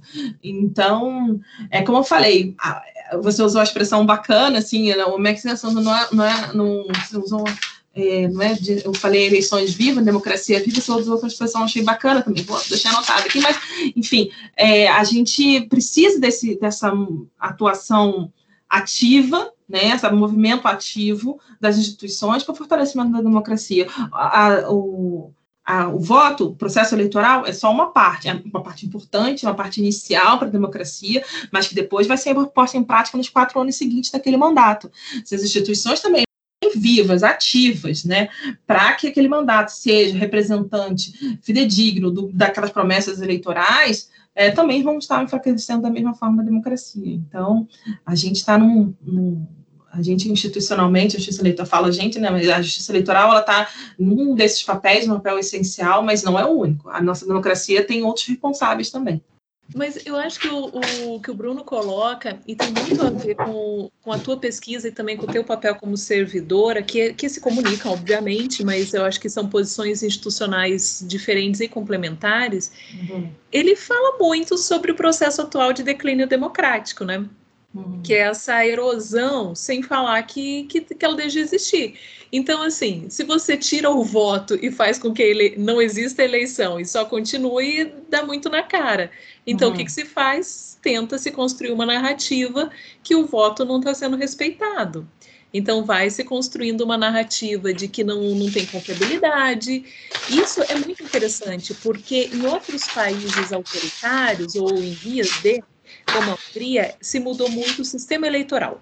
Então uhum. muda o sistema eleitoral, tornando mais difícil para a oposição chegar ao poder, porque as regras de cálculo mudaram. Os Estados Unidos não mudou o sistema eleitoral. Então, pelo menos não mais que costuma mudar o, toda a discussão do gerrymandering, né? O, qual que é o, o, espaço em que eles vão computar os votos, mas isso é normal. O Brasil não mudou o sistema eleitoral. Quer dizer, ele mudou né, ele, né, no critério proporcional, mas isso, assim, não muito relacionado ao atual governo federal. E aí, o que, que, se tenta fazer? Colocar um projeto de mudança do sistema eleitoral dá muito na cara, e tem oposição uhum. que pode rebater, pode falar, não, não é assim que a gente quer e tal. Implica uma negociação. Então, o que, que se faz? Tenta se corroer a credibilidade do voto. Isso é muito grave. Mas eu queria voltar a entender mais sobre a, a questão do, da urna eletrônica e algumas coisas que até a gente conversava antes, e eu vou fazer aquele papel assim da pessoa que não sabe nada, porque eu, eu gosto desse papel mesmo, eu me reconheço, me sinto bem nele. Urna eletrônica, a gente ouve falar que não existe nada parecido no mundo todo e até isso apela muito à nossa síndrome de vira-lata. Bom, se tem no Brasil, não tem no resto do mundo, certamente é algo complexo e não funciona. Queria que você falasse se tem experiências parecidas em outros lugares e, e se e como que funciona, ou se o Brasil realmente inovou nisso. Eu sei que você contou um pouco já o processo de criação, mas eu queria assim pensar num âmbito mais amplo realmente a gente está sozinho nesse, nesse, nesse universo conhecido? Uhum. Ah, então, Elo, é, a síndrome de vira-lata é, um, é, uma expressão que eu nem lembro se eu cheguei a usar propriamente dita com medo assim dela, porque, mas é exatamente isso, né? É, o senso comum parece que vê o, o, o Brasil como é, sempre com é, não é coadjuvante, eu acho que é não, não, não participa do cenário é, tecnológico mundial e não pode ser um protagonista dessa, dessa história. Mas nós somos, e nós somos, porque, como eu falei, o Brasil precisava desenvolver um sistema adequado ao seu tamanho, a sua característica eleitoral, ao seu eleitorado, às suas necessidades de fraude e tudo mais. Então, eu fiz realmente, eu, eu fiz um recorte metodológico, eu, eu, verifiquei assim, bom, vamos ver as maiores democracias do mundo, né? Eu coloquei, vamos pensar em democracia, porque se a gente falar em países não democráticos é mais difícil, né? Se eu falar que, como eu falei, Venezuela, eu, eu não dá para a gente trabalhar com, com um país que a gente tem dúvida. Falar com a União Soviética, né, com a Rússia, a gente não, não vamos poder trabalhar com esses países porque a gente tem dúvidas sobre a fidedignidade do seu sistema. Então, eu, por exemplo, eu peguei Canadá, Austrália, Estados Unidos, Japão, Índia, Indonésia, Argentina, México. Fiz uma comparação não só sistema é, do voto em si, mas com, comparação quanto ao território do cada, cada um desses países, quanto a, a, ao número de eleitores de cada um desses países, né? Porque as soluções eleitorais elas são adequadas para cada um deles. Por exemplo, o, o Canadá. O, o Canadá ele é, é, ele chegou a desenvolver uma urna, por exemplo, uma urna de ferro, toda lacrada e tudo mais, que era um, um chumbo para levar até os locais de votação e não justificava. Eles não, como eles não têm esse, como eu falei, esses países não têm esse tipo de fraude ocorrida na, na hora de colocar, não faz parte da cultura deles, não é, não faz parte do, do, do projeto político do, do, do, país. Então, assim, não existe é, necessidade de investimento num, por exemplo, de um lacre absurdo, de uma urna de aço inviolável, indevassável, que vai precisar ser transportada pelo país inteiro a um custo altíssimo. Pronto. Eles voltaram, por exemplo, ao voto pela, pela, de correspondência, em que tranquilamente os eleitores vão lá, remetem os seus votos, ou então vão comparecer na sessão eleitoral. A Índia, já, gente fazendo já um.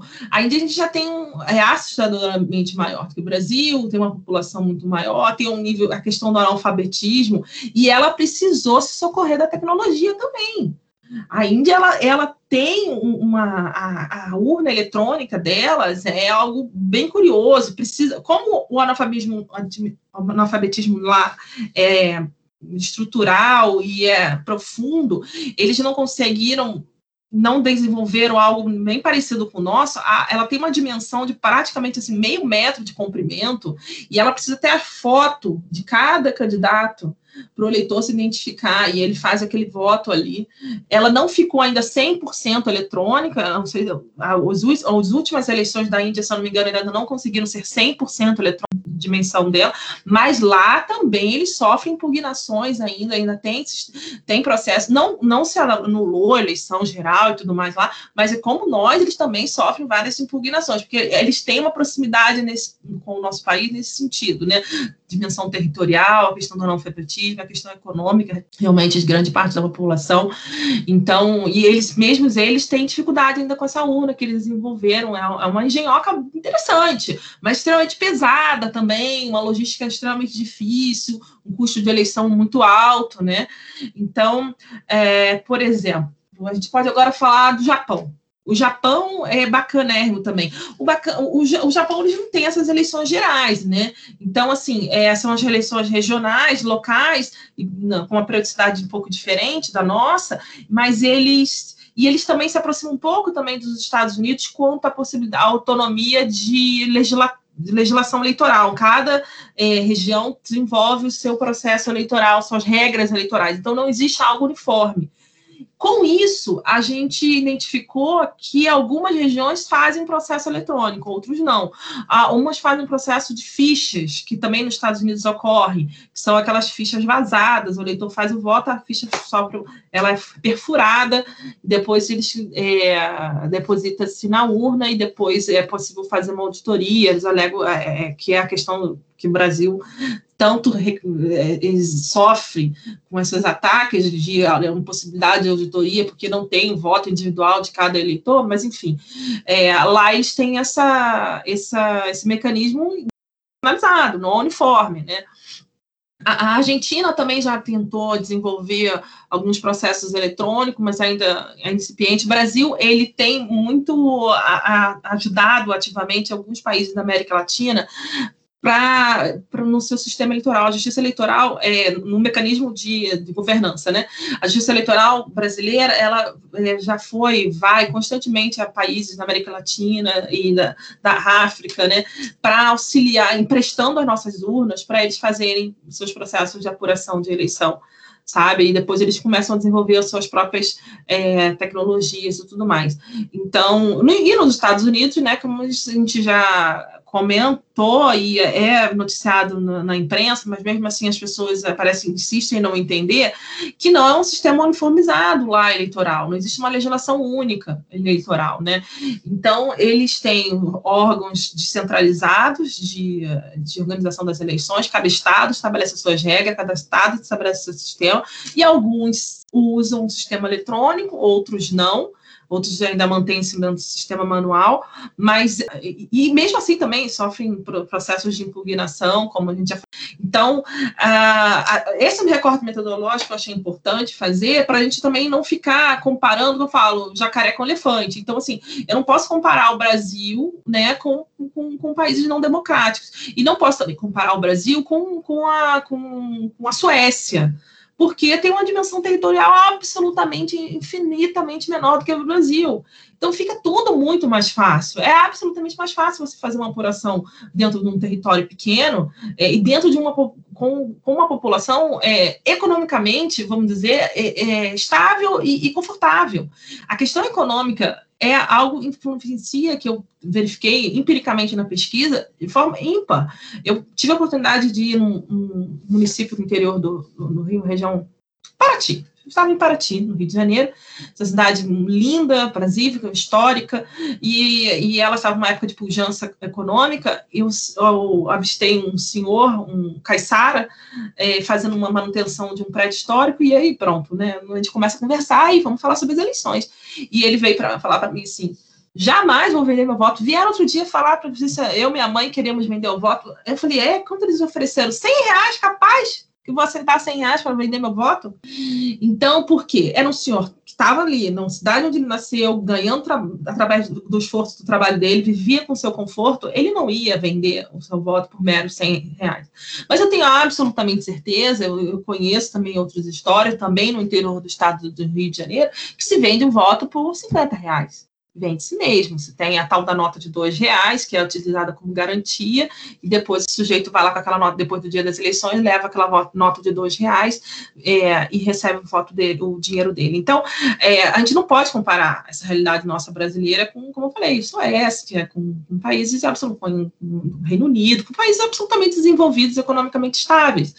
Entendeu? Então, é, o que a gente acho válido nessa pesquisa foi a gente ter essa consciência, sabe? A gente saber que nós não, nós, em algum certo momento, a gente está sozinho nessa, nessa batalha. Se nós não tentarmos desenvolver soluções para nós mesmos, não vamos ter apoio, não vamos conseguir essa solução lá fora, né? Porque esses países não estão preocupados com isso, eles não têm esse tipo de preocupação, né? Então. Eu tenho mais uma pergunta para você. E é aquele momento de Aliens, tudo que você sempre quis saber e tinha vergonha de perguntar. Pode falar. Eu tenho duas. É, é o mesmo, são duas coisas diferentes que elas não. não assim, uma coisa não implica a outra. Em primeiro lugar, qual que é a tua opinião sobre o que tem se falado em algumas propostas de impressão do voto? Ah. Isso é uma pergunta. A segunda é se você acha que quem deveria decidir isso é o STF. Porque seria um assunto constitucional, porque você pode falar, olha, eu sou contra, é um absurdo, ou não, eu sou favorável, enfim.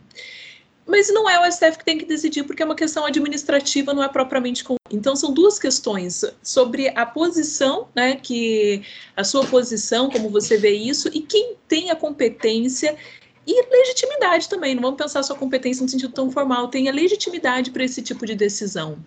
Minha opinião sobre isso. Eu tive acesso ao último julgamento, acompanhei o, julgamento por mais de quatro horas e, e, depois as transcrições. Eu acho que um voto mais lúcido foi do Gilmar Mendes. O Gilmar Mendes, ele, a princípio, ele negava a inconstitucionalidade e depois ele se curvou ao entendimento da corte. E ele colocou algo muito especial. Nós não podemos fendar os olhos para essa inquietude social. A urna eletrônica é questionada o tempo todo, nosso sistema é questionado o tempo todo. E as instituições democráticas que, se, que querem se manter democráticas, elas têm que estar abertas para esse debate, essa questão deliberativa. É, todo o processo eleitoral envolvido na urna eletrônica é um exemplo de, de participação de, de, de, um processo democrático deliberativo, em que as instituições, a população atua.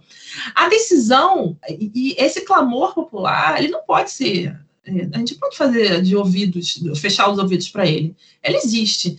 Então, eu, eu, como eu falei, eu sou da área jurídica. Eu não tenho conhecimento tecnológico. O professor Bruno bem lembrou lá no dia da banca, da minha banca do mestrado, e me, me fez lembrar hoje também mais cedo. Não é nada, nada nenhuma tecnologia é, é, é indevassável. Ela pode sofrer, pode sofrer ameaças. Então, a gente, como instrumento do, do, do direito, é, não, não acho que não as questões tecnológicas a fundo, e, eu, a gente tem que ir em outro papel, nosso outro papel, é pensar na instituição como debate democrático. Então, se existe, vamos questionar, vamos fazer as auditorias, vamos chamar institutos de tecnologia do país, do Brasil, do mundo afora, para é, participar disso. E, então, é isso. Agora, se não existe, se é uma inércia, se a população não quer participar, as não estão em, é, realmente enganjadas em encontrar uma solução, mas sim em criar dificuldades, é, é uma outra questão que, que envolve o próprio amadurecimento da democracia. Mas nós, como penso na área jurídica, é assim, eu acho que se existe esse incômodo, esse incômodo é legítimo, esse incômodo ele, ele faz parte, ele é legítimo, mas que se não tratado, ele vai se tornar uma doença grave para a nossa democracia. Então, é, é, um, é um jogo difícil de equalizar, às vezes, em que aí entra a dificuldade, né? Porque um, uma das críticas que a justiça eleitoral sofre é de que como é que se pode, o próprio auditor, é, é, a justiça eleitoral audita o, o, o, sistema que ela mesma desenvolveu, né? Então, ela precisa responder isso. Ela precisa botar a cara a tapa e falar assim, ó, não sou eu, na verdade, que estou desenvolvendo esse sistema sozinho, eu tenho todas as instituições, e olha, o histórico do nosso, do nosso país mostrou que se eu deixar isso na mão de outras pessoas, se eu deixar isso na mão do legislativo, se eu deixar isso daqui na mão do executivo, a, a confusão vai ser muito maior.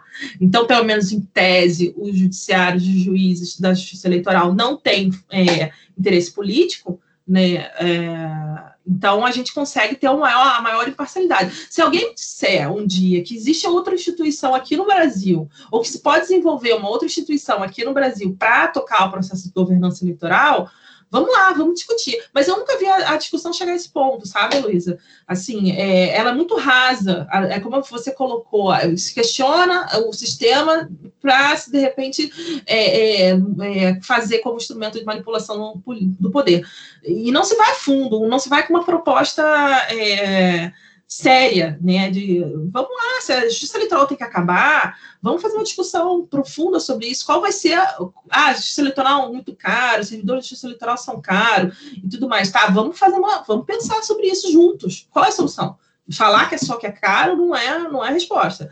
Aí outro dia eu ouvi uma pessoa que é um crítico aferenho desse, desse processo dentro do meu convívio pessoal, que ele falou assim, que eu comecei a colocar os custos da, da, da justiça eleitoral, os custos da, das eleições para ele, aí ele falou assim, a, a se, se for para manter a integridade do sistema, os custos, para mim, vale a pena. Pague-se o quanto for necessário, entendeu?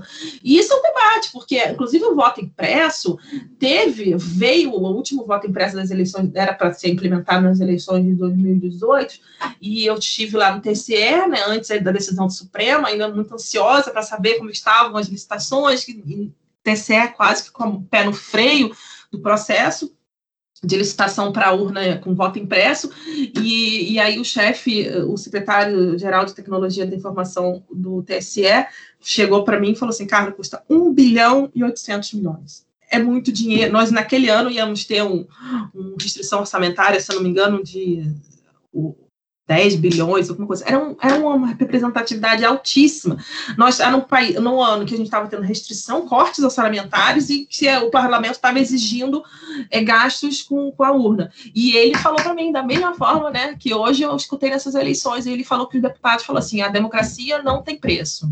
E se for para a gente ter uma democracia séria, vamos gastar isso. E vou falar sinceramente, assim, eu acho que é por aí. Nós temos um país, um, o nosso país, o Brasil é um país rico. Eu trabalho no serviço público, eu já trabalhei no, é, na iniciativa privada, mas também trabalhei no, no, no município, também trabalhava na, na, área municipal e no Rio de Janeiro, na área jurídica, e tive.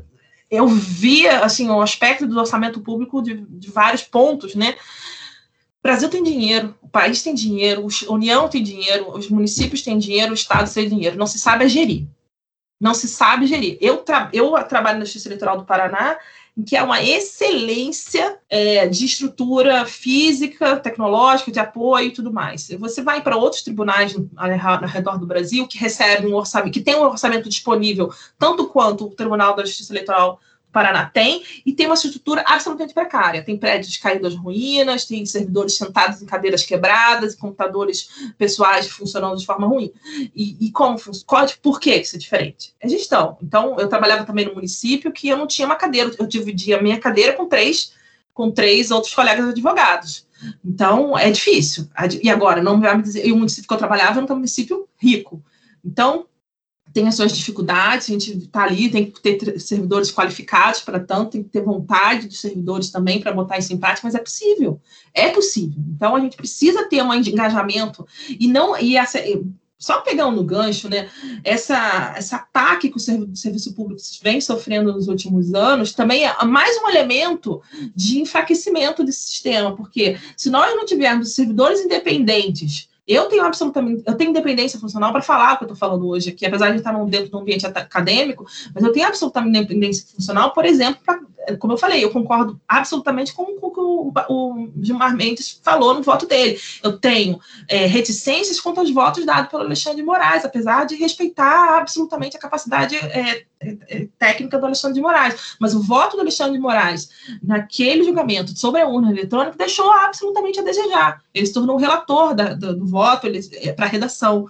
Então, eu, então, essa independência que eu tenho para falar é, é, é, um instrumento para a gente manter uma democracia forte. Se você tira a independência do, do, da, da justiça, do, do judiciário, coloca, deixa servidores que sem autonomia funcional, sem é, estabilidade, a gente enfraquece todo esse sistema. Mas eu não vejo as pessoas, as instituições também engajadas nessa discussão, sabe? Querem manter aquilo no, no, na, no, no, no raso das discussões do Facebook, do sofá e na cama. É isso que me, que, assim, me deixa absolutamente entristecida e me deixa feliz poder ter sido convidada a trabalhar para falar com vocês nesse podcast que tenham acesso ilimitado, né? A gente vai ter, eu vou poder, que algumas pessoas participam às vezes das minhas palestras e tudo mais, mas são, são presenciais, mas agora com a tecnologia a gente está conseguindo alcançar o maior número de pessoas e, e tentar botar isso na cabeça deles. Olha, você está aí desconfiando? Beleza, eu, eu apoio a sua desconfiança. Vamos juntos fazer algo diferente? Vamos juntos fazer propostas? Vamos juntos ver o que está errado? Vamos sair do sofá, vamos sair da cama, vamos sair do, do teclado do, do, do, celular, entendeu? Vamos parar de repostar. Vamos realmente fazer algo ativamente, porque se, se a gente se, através da inércia, não se aprimora, só, só mina, só mina, né? E para completar, é, professora Heloísa, o quanto à questão da legitimidade, né, da análise do, do Supremo sobre, a, sobre essa questão, você fala, ah, é uma questão administrativa. Então, é, o fundamento por ter levado a, o julgamento ao Supremo foi se aquele sistema violaria ou não o direito ao sigilo de voto, que é uma cláusula da nossa pétrea. Então, é, essa questão. O, a, aí, por isso que eu falo que esse julgamento merecia ter sido melhor tratado, sabe? Ele precisava ter sido mais aprofundado. E precisava, como uma questão é, por exemplo, médica levada a questão da pesquisa das células tronco, precisou de audiências públicas exaustivas, eu não vi o mesmo tratamento nesse tipo de nesse nosso julgamento, sabe? Se tivéssemos tido uns julgamentos mais amplos, debates amplos sobre isso e tudo mais, eu acredito que o julgamento teria sido convencido, por exemplo, a professora como a senhora, que é uma pessoa envolvida num sistema é, democrático nosso, né? Interessada,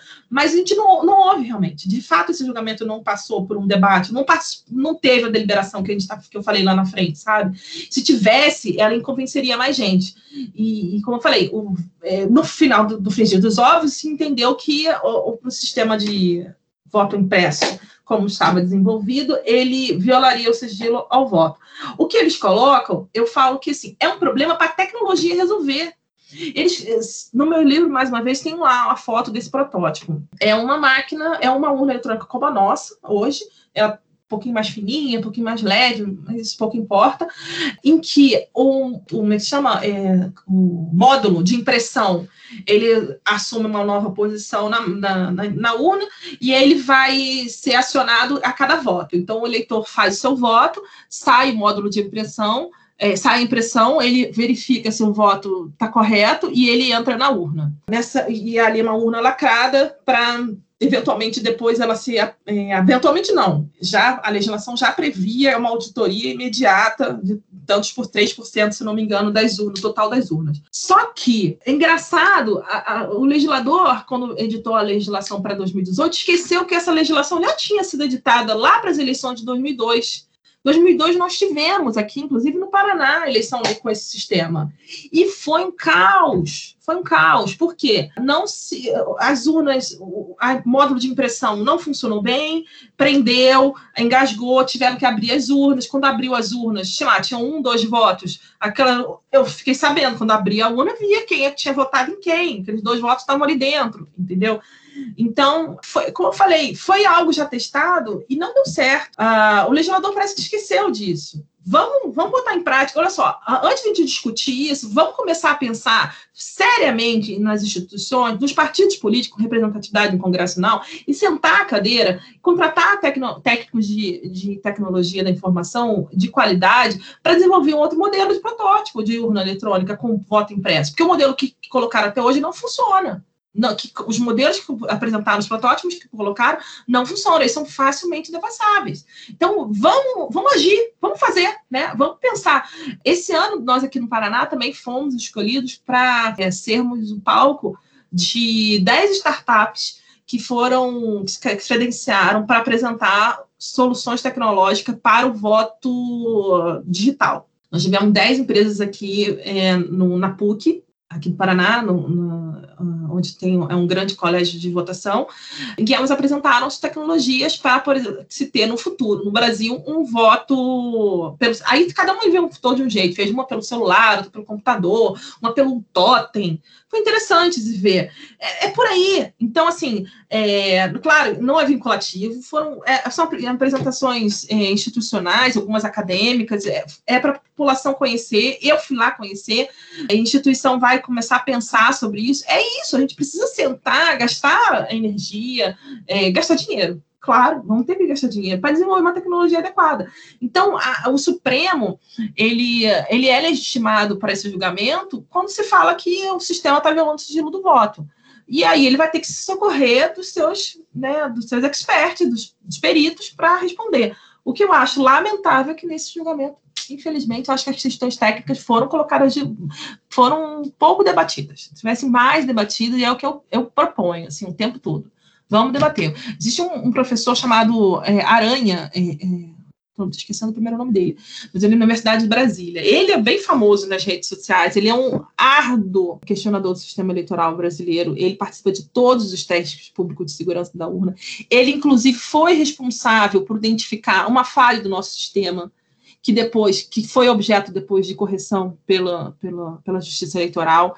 Então, assim, é pessoas como eles que incomodam têm que ser mais ouvidas, sabe? Tem que ser mais ouvidas e, e, e tem que e, é, e tem que assumir, penso eu também, um papel de transformador. Acho que eles não podem só só criticar, mas se eles conseguirem fazer um é, agir transformando, qualificando, é, eu acho que seria uma vitória ímpar, né, na, na carreira deles e tudo mais.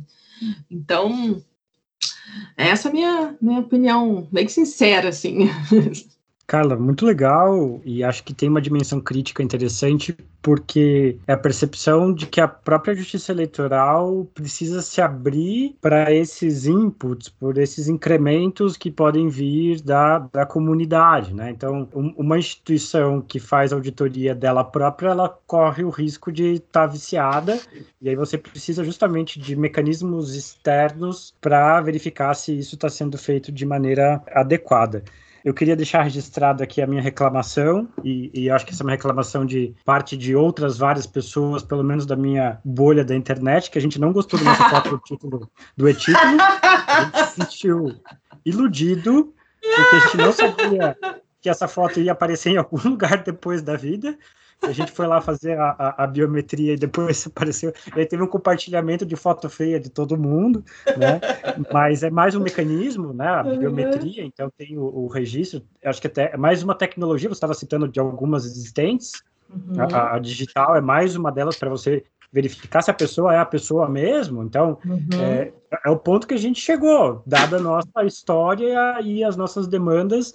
Eu preciso da digital, que a gente não usou excepcionalmente por causa da pandemia uhum. nessas eleições. Mas eu queria te perguntar, e aí são essas são questões, é, em, uma é em aberto e a outra é mais recente, né? Nessa última eleição, a gente teve é, um atraso isso foi explicado oficialmente como uma falha no computador, que você tinha ali algum problema na hora de, de auditar, de contar os votos, né? Então foi isso que o Barroso é, explicou. Aqui em Curitiba foi rapidão, assim, foi em poucas horas. Em São Paulo acabou, acho que uma da manhã, acabou demorando um pouco é, para fechar lá o primeiro. São Paulo acabou indo para o segundo turno. Mas no mesmo dia teve uma notícia de um ataque hacker parece que identificaram que era um hacker de, de Portugal, é, no site da Justiça Eleitoral e de alguns TRS. Parece que se tentou fazer um. E é um ataque hacker clássico, que é aquele que você usa é, vários computadores zumbis, né? O pessoal que às vezes instala um troço é, vê um negocinho bonito, uma fotinha, clica na fotinha bonita, na verdade você está instalando um aplicativo que vai transformar o seu computador em um zumbi sem que você saiba, e esses hackers usam esses vários computadores zumbis que eles possuem para fazer uma sobrecarga no sistema e tentar derrubar é, o sistema. Esse é um ataque hacker antigo, todo mundo já ouviu da, da, área, todo mundo conhece esse tipo de, de ataque. Foi registrado, então, essa tentativa, parece que ela não foi bem sucedida. Não sei se você teria mais alguma outra informação quanto a, a, essa questão, a essas falhas, e se isso teria qualquer implicação específica na contabilidade dos, dos votos. E aí, uma última questão perto, já que Elô fez a questão que eu também ia fazer do voto impresso, já está respondida, né? Mas se a gente deveria utilizar o momento das eleições para fazer outras perguntas para o povo. Se, se, a urna eletrônica comportaria isso, né? Então, tá, duas perguntas elas estão juntas aqui. Então, sua opinião quanto a isso, né? Se a gente poderia imitar outros lugares. O, o, o, Oregon, lá nos Estados Unidos, fez um plebiscito sobre a legalização das drogas e agora o Oregon legalizou todas as drogas. Você pode usar cocaína, pode uhum. usar qualquer coisa que você quiser lá no, no Oregon, que geralmente se debate sobre maconha, né? E, e, esses estados da costa do Pacífico ali, eles já tinham legalizado. E aí foi uma decisão inovadora. Você vai poder usar qualquer tipo de droga lá. Isso é resultado de uma consulta que foi feita é, nas eleições.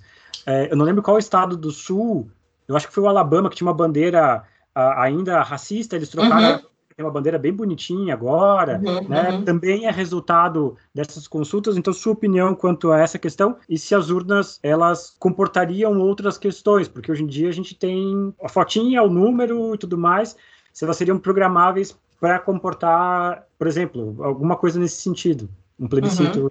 uma coisa assim.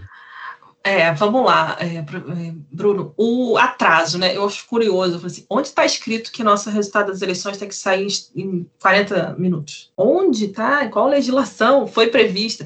Nós tivemos um atraso de três horas. Gente, não está valendo para ter um sistema, uma apuração confiável? Gente, eu acho que está super valendo. Ninguém foi dormir sem saber o resultado do seu, do seu município. Ninguém foi dormir sem saber se o prefeito tinha sido eleito ou não. Ninguém, entendeu? Assim, eu acho assim, ah, chateado. Por que, que foi atraso? Não, foi assim, demorou-se três horas, demorou-se duas horas e meia, três horas a mais do que as eleições passadas, as eleições municipais passadas. É, ah, tudo bem, isso não é comum. Vamos lá, então vamos ver por que, que isso aconteceu. Então, assim, não, onde está escrito que nós. E, e, e, vou te falar, eu, como agente é, da Justiça Eleitoral, essa é uma competição árdua entre os tribunais. Quem apura primeiro? Quem termina, quem totaliza primeiro. É uma briga porque todo mundo quer ser bom, quer ser o primeiro da lista, quer ter, porque isso causa reconhecimento institucional dos servidores. Então, os servidores da justiça estão empenhados assim, avidamente para fazer a totalização disso de forma imediata. Né? Então, a estrutura é, de logística é montada para a gente trazer o resultado o mais rápido possível, menos de uma hora. Quem é o município, Curitiba sempre briga para ser o primeiro capital a totalizar e tudo mais.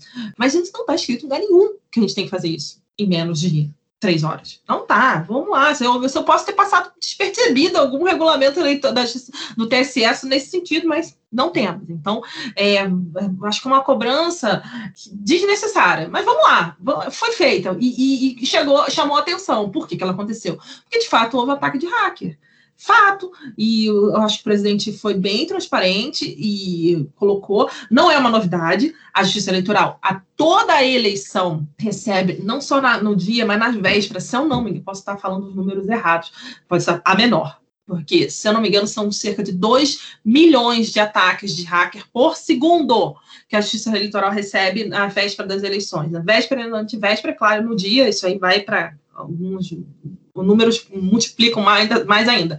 Mas é por segundo. Dois, então, assim, a Justiça Eleitoral sempre sofreu esse tipo de ataque de hacker. O que houve esse ano foi uma, uma mudança também noticiada de sistema de totalização que a gente colocou lá. Lembra que eu contei o caso Pro Consult? Eram os TRS que faziam as totalizações. Eram, sempre foi, as eleições estaduais, né? É, esse ano, por uma questão que não, não sei identificar até agora exatamente porquê, foi se centralizar no, no TSE, e, para tanto, teve uma contratação, é, um processo licitatório, contratação ampla, transparente, que pode ser absolutamente auditável e tem que ser auditada e deverá ser incentivo à auditoria para a contratação desses supercomputadores, que parece ter sofrido algum, alguma, algum, alguma deixou aberto alguma brecha que fez com que o sistema demorasse para totalizar. Mas, paralelamente a isso, é como eu falei, houve uma mudança do cenário tecnológico. Antes eram os estados que totalizavam, isso exigia computadores com uma capacidade infinitamente menores, e agora, no TSE, isso foi totalizado, existiu é, uma tecnologia diferente. É o que eu falei, é, falo o tempo todo, não sou especialista em tecnologia de informação. E não estou aqui para defender nenhum sistema tecnológico em si. Eu estou aqui para verificar se a gente foi dado transparência a isso, se todos foram informados, se sabia que ia ser dessa forma, né? É, e se houve medidas de governança de prevenção. Me parece que houve. E me parece que foi eficaz. Por que, que eu falo, mais uma vez, que foi eficaz? Porque eu convoco vocês a fazer as auditorias individualmente. Você está com dúvida, né? Está com, tá com, preguiça de fazer em Curitiba? Você pode fazer em Curitiba. Curitiba tem um número de, tem, nós damos 10 zonas eleitorais, não é muito grande, né? Dá para auditar todos os boletins de urna? Claro que dá, né? Vamos pegar esses boletins de urna que estão afixados lá no TRE até hoje, pega esses boletins de urna e soma na caneta no papel ou então no Excel. Vamos auditar, vamos ver se esse número que você vai auditar no, na tua planilha do Excel vai bater com o número que o TSE depois divulgou, porque esse, esse dado foi levado para o TSE. Esse dado foi transmitido para o TSE. Antes ele era totalizado aqui, no computador local, agora foi levado para o TSE. Vamos ver se deu errado? Ah, estou com preguiça, não estou afim, não tem dia para fazer isso. Vamos para Colombo, aqui do lado, município da região metropolitana. Vamos lá, tem uma zona, duas, acho, zonas eleitorais. Vamos lá, é um município menorzinho, vamos fazer tá ruim, não quer fazer, vamos, vamos, vamos, gente, vamos sair da cadeia, levantar e fazer, agir. E nunca isso foi nenhum maldito. Claro que fizeram, muitas instituições já fizeram isso, né? Muitas, e, e, e então se verificou nenhuma falha. E esse ano, mais uma vez, apesar de toda essa demora, entre aspas, né? Esse, esse lápis temporal superior ao que é normal, que é desejado, que é querido, que é planejado, houve resultado. O TCE divulgou o resultado e foi tudo ok. Agora, isso é um salvo-conduto para o ano que vem? Não, não, vamos trabalhar. Vamos, vamos trazer, é, vamos trazer todo mundo para sentar na mesa, discutir, pensar, trazer é, é, soluções. Agora, e quero deixar também ser bem claro, é, isso é um processo de auditoria que, que não se encerra, né? Não, não se encerrou ainda também, né?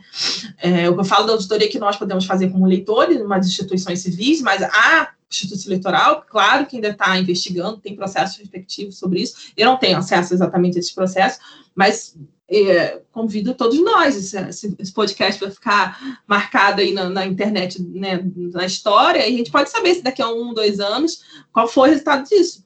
Mas eu posso postar minhas fichas que não vai ter dado problema, sabe? Não vai ter dado problema.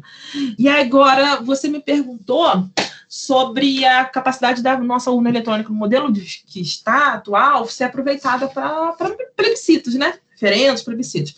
E sim, se você lembrar, talvez não sei se você lembra, você é muito novinho, mas temos, tivemos o Estatuto do Desarmamento, né? Ele teve, ele foi testar, usaram a urna eletrônica, né? Para fazer o, o, o, o refer, referendo, vou tomar dúvida, se o referendo foi plebiscito, porque agora, mas que a gente perguntou sobre, sobre o esporte de arma e tudo mais, em cima do Estatuto do Desarmamento. E assim, a urna eletrônica comporta, porque ela é um computadorzinho, ela tem uma tela, a tela dela é uma tela de TV, como se fosse uma tela de TV, e, e ela tem um software que admite qualquer, qualquer imagem, né, qualquer vinculação. Então, ele vai ser a resposta do sim ou não, e sim, a tecla 1, não, tecla 2, e confirma. Né? Então, qualquer pergunta pode ser feita ali, e, e eu acredito que a dificuldade que nós temos é o seguinte: nós temos uma eleição que ocorre num dia só. Se nós formos juntar eleição mais perguntas, o tempo de votação de cada eleitor amplia. Tá? Se nós formos pensar na eleição municipal que ocorreu agora, esse ano, 2020, tranquilo, foram só dois cargos. O eleitor votou para o deputado em cinco, tec, teclou cinco vezes, cinco números, para chegar ao número, é, para chegar o candidato, e dois números para chegar, o, o, duas teclas para chegar ao candidato é, prefeito. Pronto, e mais confirma. Isso demora alguns segundos, a eleição se concretiza. Poderíamos, numa eleição como essa, incluir um plebiscito? Poderíamos. Não teríamos problema nenhum. Referendo, acrescentar mais uma ou duas perguntas, não levaríamos muito, mas a gente começaria a ter mais tempo de eleitor na urna.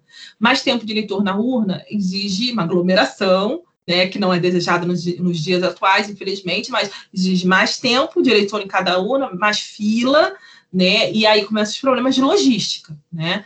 Então, por exemplo, nas eleições de 2016, se eu não me engano, nós tivemos, nós, nós elegemos dois senadores, um deputado federal, um deputado estadual, presidente da República e governador, se não me engano, foram seis cargos. Se você, talvez as pessoas não lembrem, mas pode dar um Google para lembrar. Foi um caos essas eleições, foram muito confusas, foram muito difíceis, as pessoas não sabem votar, as pessoas erram um número, esquecem o número do candidato na, na, na hora que estão votando, aí sai volta.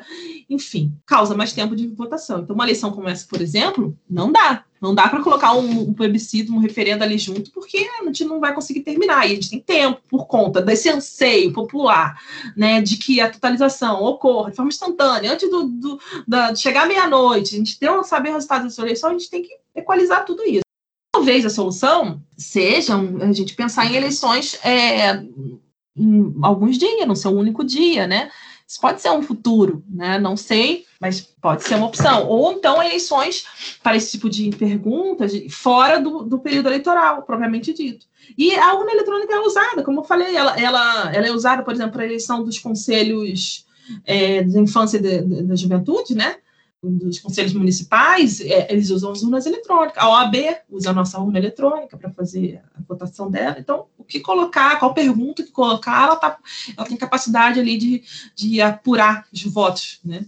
É isso, eu acho que é um instrumento bom. É, pra, é como eu falei, é um instrumento de aprimoramento da democracia. Vamos usá-lo, vamos pensar nele, vamos, vamos aproveitar, vamos, aquilo ali é nosso, vamos, vamos, vamos, vamos fazer desse, desse instrumento algo que realmente torne nossa democracia mais aperfeiçoada e não como como tem alguns querendo fazer, é usar isso como argumento para destruir nossa democracia, né? Aí fica aí que eu me entristece, mas aí é que eu não me calo. Muito que bem. Elô, mais alguma questão, mais alguma pergunta? Olha, eu tenho, mas para um outro episódio, mas eu já te deixo indicado aqui o que eu quero perguntar, tá? Ah. Eu já deixo, porque aí eu acho que envolve uma conversa muito. sai um pouco do, só do voto e vai para uma questão sociológica. Eu estava lendo que foi falado proposta que pode ser via aplicativo, assim, na verdade, estudos, né, para o futuro é. e tal. E aí alguém falou, meus amigos, vocês não conhecem o Brasil, como que você faz voto que não é no local específico. Em alguns locais tem muita gente que está na milícia e é ameaçado, em área de milícia, né? Uhum. Então, o meu a próxima para o próximo item, né, para um próximo encontro na pauta é justamente relação de voto e milícia. E por que que eu falo ah, isso? Porque o Vitor Nunes Leal, você falou bastante sobre a questão federativa, coronelismo, e ele tem o um livro clássico que é Coronelismo, Inchada e Voto. O voto era uma parte central para manter o coronelismo. E agora, eu acho que a gente pode tentar atualizar esse livro e pensar um milicianismo, daí eu não sei que pelo que é inchada, enfim, a gente fuzil, talvez, e voto. Então, eu acho que aí tem um próximo caminho, mas é só isso, porque senão a gente ia começar e terminar em 2025 ou 2022 na próxima eleição. Ah, adorei, Elo, adorei. O pessoal do Rio veio falar comigo sobre isso. Carla, como é que tá a situação aí? aí como é que a Justiça Eleitoral intervém? Como é que ela investiga? E eu conversei sobre isso e a milícia aqui tá terrível. E graças a Deus, isso não é uma realidade do Paraná, não é a realidade de todos os estados do Brasil. No estado do Rio de Janeiro, triste, triste, triste, porque pelo que eu vi, cada ano se agravando ainda mais. Então merece sim. Vamos, vamos trocar o coronel pelo miliciano, que é eles que estão agora dando trabalho para a gente. Eu já, eu já tive acesso ao livro do Bruno Paes Manso, que é sobre, eu acho que é, eu não lembro o título, mas é um que saiu esse ano da Todavia, justamente sobre milícia, uma pátria de milícia, uma coisa assim. Assim que eu ler, a gente volta a esse tema. Ah, legal, legal. A, a Elo está fazendo só pergunta fácil. A anterior foi sobre a legitimidade democrática do, do, do, do, do judiciário para tomar decisões que atingem diretamente a democracia, que dá uma uhum. tese de doutorado, né? democracia, jurisdição constitucional, isso daí fácil, umas 500 páginas, e agora resolveu o problema do Brasil, porque, mas, mas eu acho fundamental o, o debate, o, brincadeiras à parte, é, é, um elemento que a gente também precisa considerar. Eu achei que você ia questionar o, o problema das tecnologias em si, porque eu tenho muitas dúvidas de voto por celular, de voto Sim. remoto e tudo mais, pelos problemas aqui atávicos, todos os problemas que a gente vem combatendo, né? Então, de um lado, seria muito confortável poder não sair de casa e votar, mas não sei, reconhecimento facial de que eu sou eu mesmo, tem problemas de lado, né? privacidade. Né? Tá? E alguém do teu lado, te obrigando a votar. E o miliciano do lado, pois é. Então, uhum temos desafios. Mas eu acho a fala da Carla muito, muito legal nesse sentido, de tipo, tá em aberto, vamos lá, vamos conversar, vamos tentar buscar o pessoal da tecnologia, vamos aprimorar. Em alguma medida, o, o, Barroso também, que tem sido muito criticado, mas eu acho que é muito alvo de, de milícias digitais, é uma outra, é um outro tipo de milícia. Uhum. É, uhum. Também eu vi ele falando que estava aberto, que ele viu experimento, de tentativas e alternativas para o futuro, porque eu acho que é, a ideia é essa mesmo, né? Vamos tentar uhum. procurar outros meios que sejam mais adequados, que se adequem a isso. E, bom, acho que a gente cumpriu nossa função cívica aqui, de trazer os argumentos de explicar, de dar razões. Quem quiser continuar compartilhando fake news, infelizmente vai continuar compartilhando fake news, mas cumprimos nossa missão cívica de trazer algumas elucidações a respeito do processo democrático no, no Brasil. Sim, ah, eu só quero café? dizer que eu fiz questões difíceis, porque, como se diz, Deus dá o frio conforme o cobertor né? Então tinha a possibilidade, eu não podia perder a chance. Então fiz questões difíceis e reconheço. E elas foram respondidas muito bem, na uhum. verdade muito melhores. Assim, é aquele que você joga um pouquinho e a resposta vem lá para cima. Então, não me arrependo. Ai, que, que, que gentileza tua, mas é uma delícia. Na verdade, eu gosto desse desafio. É, isso é o que me motiva, é o que me motivou a escrever. Eu falei, eu sempre, quando comento sobre esse meu trabalho, né, vou falar, às vezes, às vezes sou convidada para conversar com os mestrandos, os, quem está se candidatando a mestrado, eu falo assim: tem um modo fácil, não, né? Vamos falar, tem um modo é, tradicional e tem um modo difícil de você encarar um mestrado. Eu fui pelo lado mais complicado, porque, como eu falei, eu fui querer investigar sobre algo que não tínhamos muita coisa escrita. E é isso que me motiva, não adianta. Então, eu fui feliz, de, me deu trabalho, sofri, noites em claro, mas é o que me motiva até hoje. Já terminei o mestrado há mais de dois anos e é o que me faz feliz até hoje. Então, tá valendo. Ter esse tipo de perguntas, de provocação, só me reforça a ideia que eu fiz trabalho, era isso mesmo que eu tinha que fazer, sabe?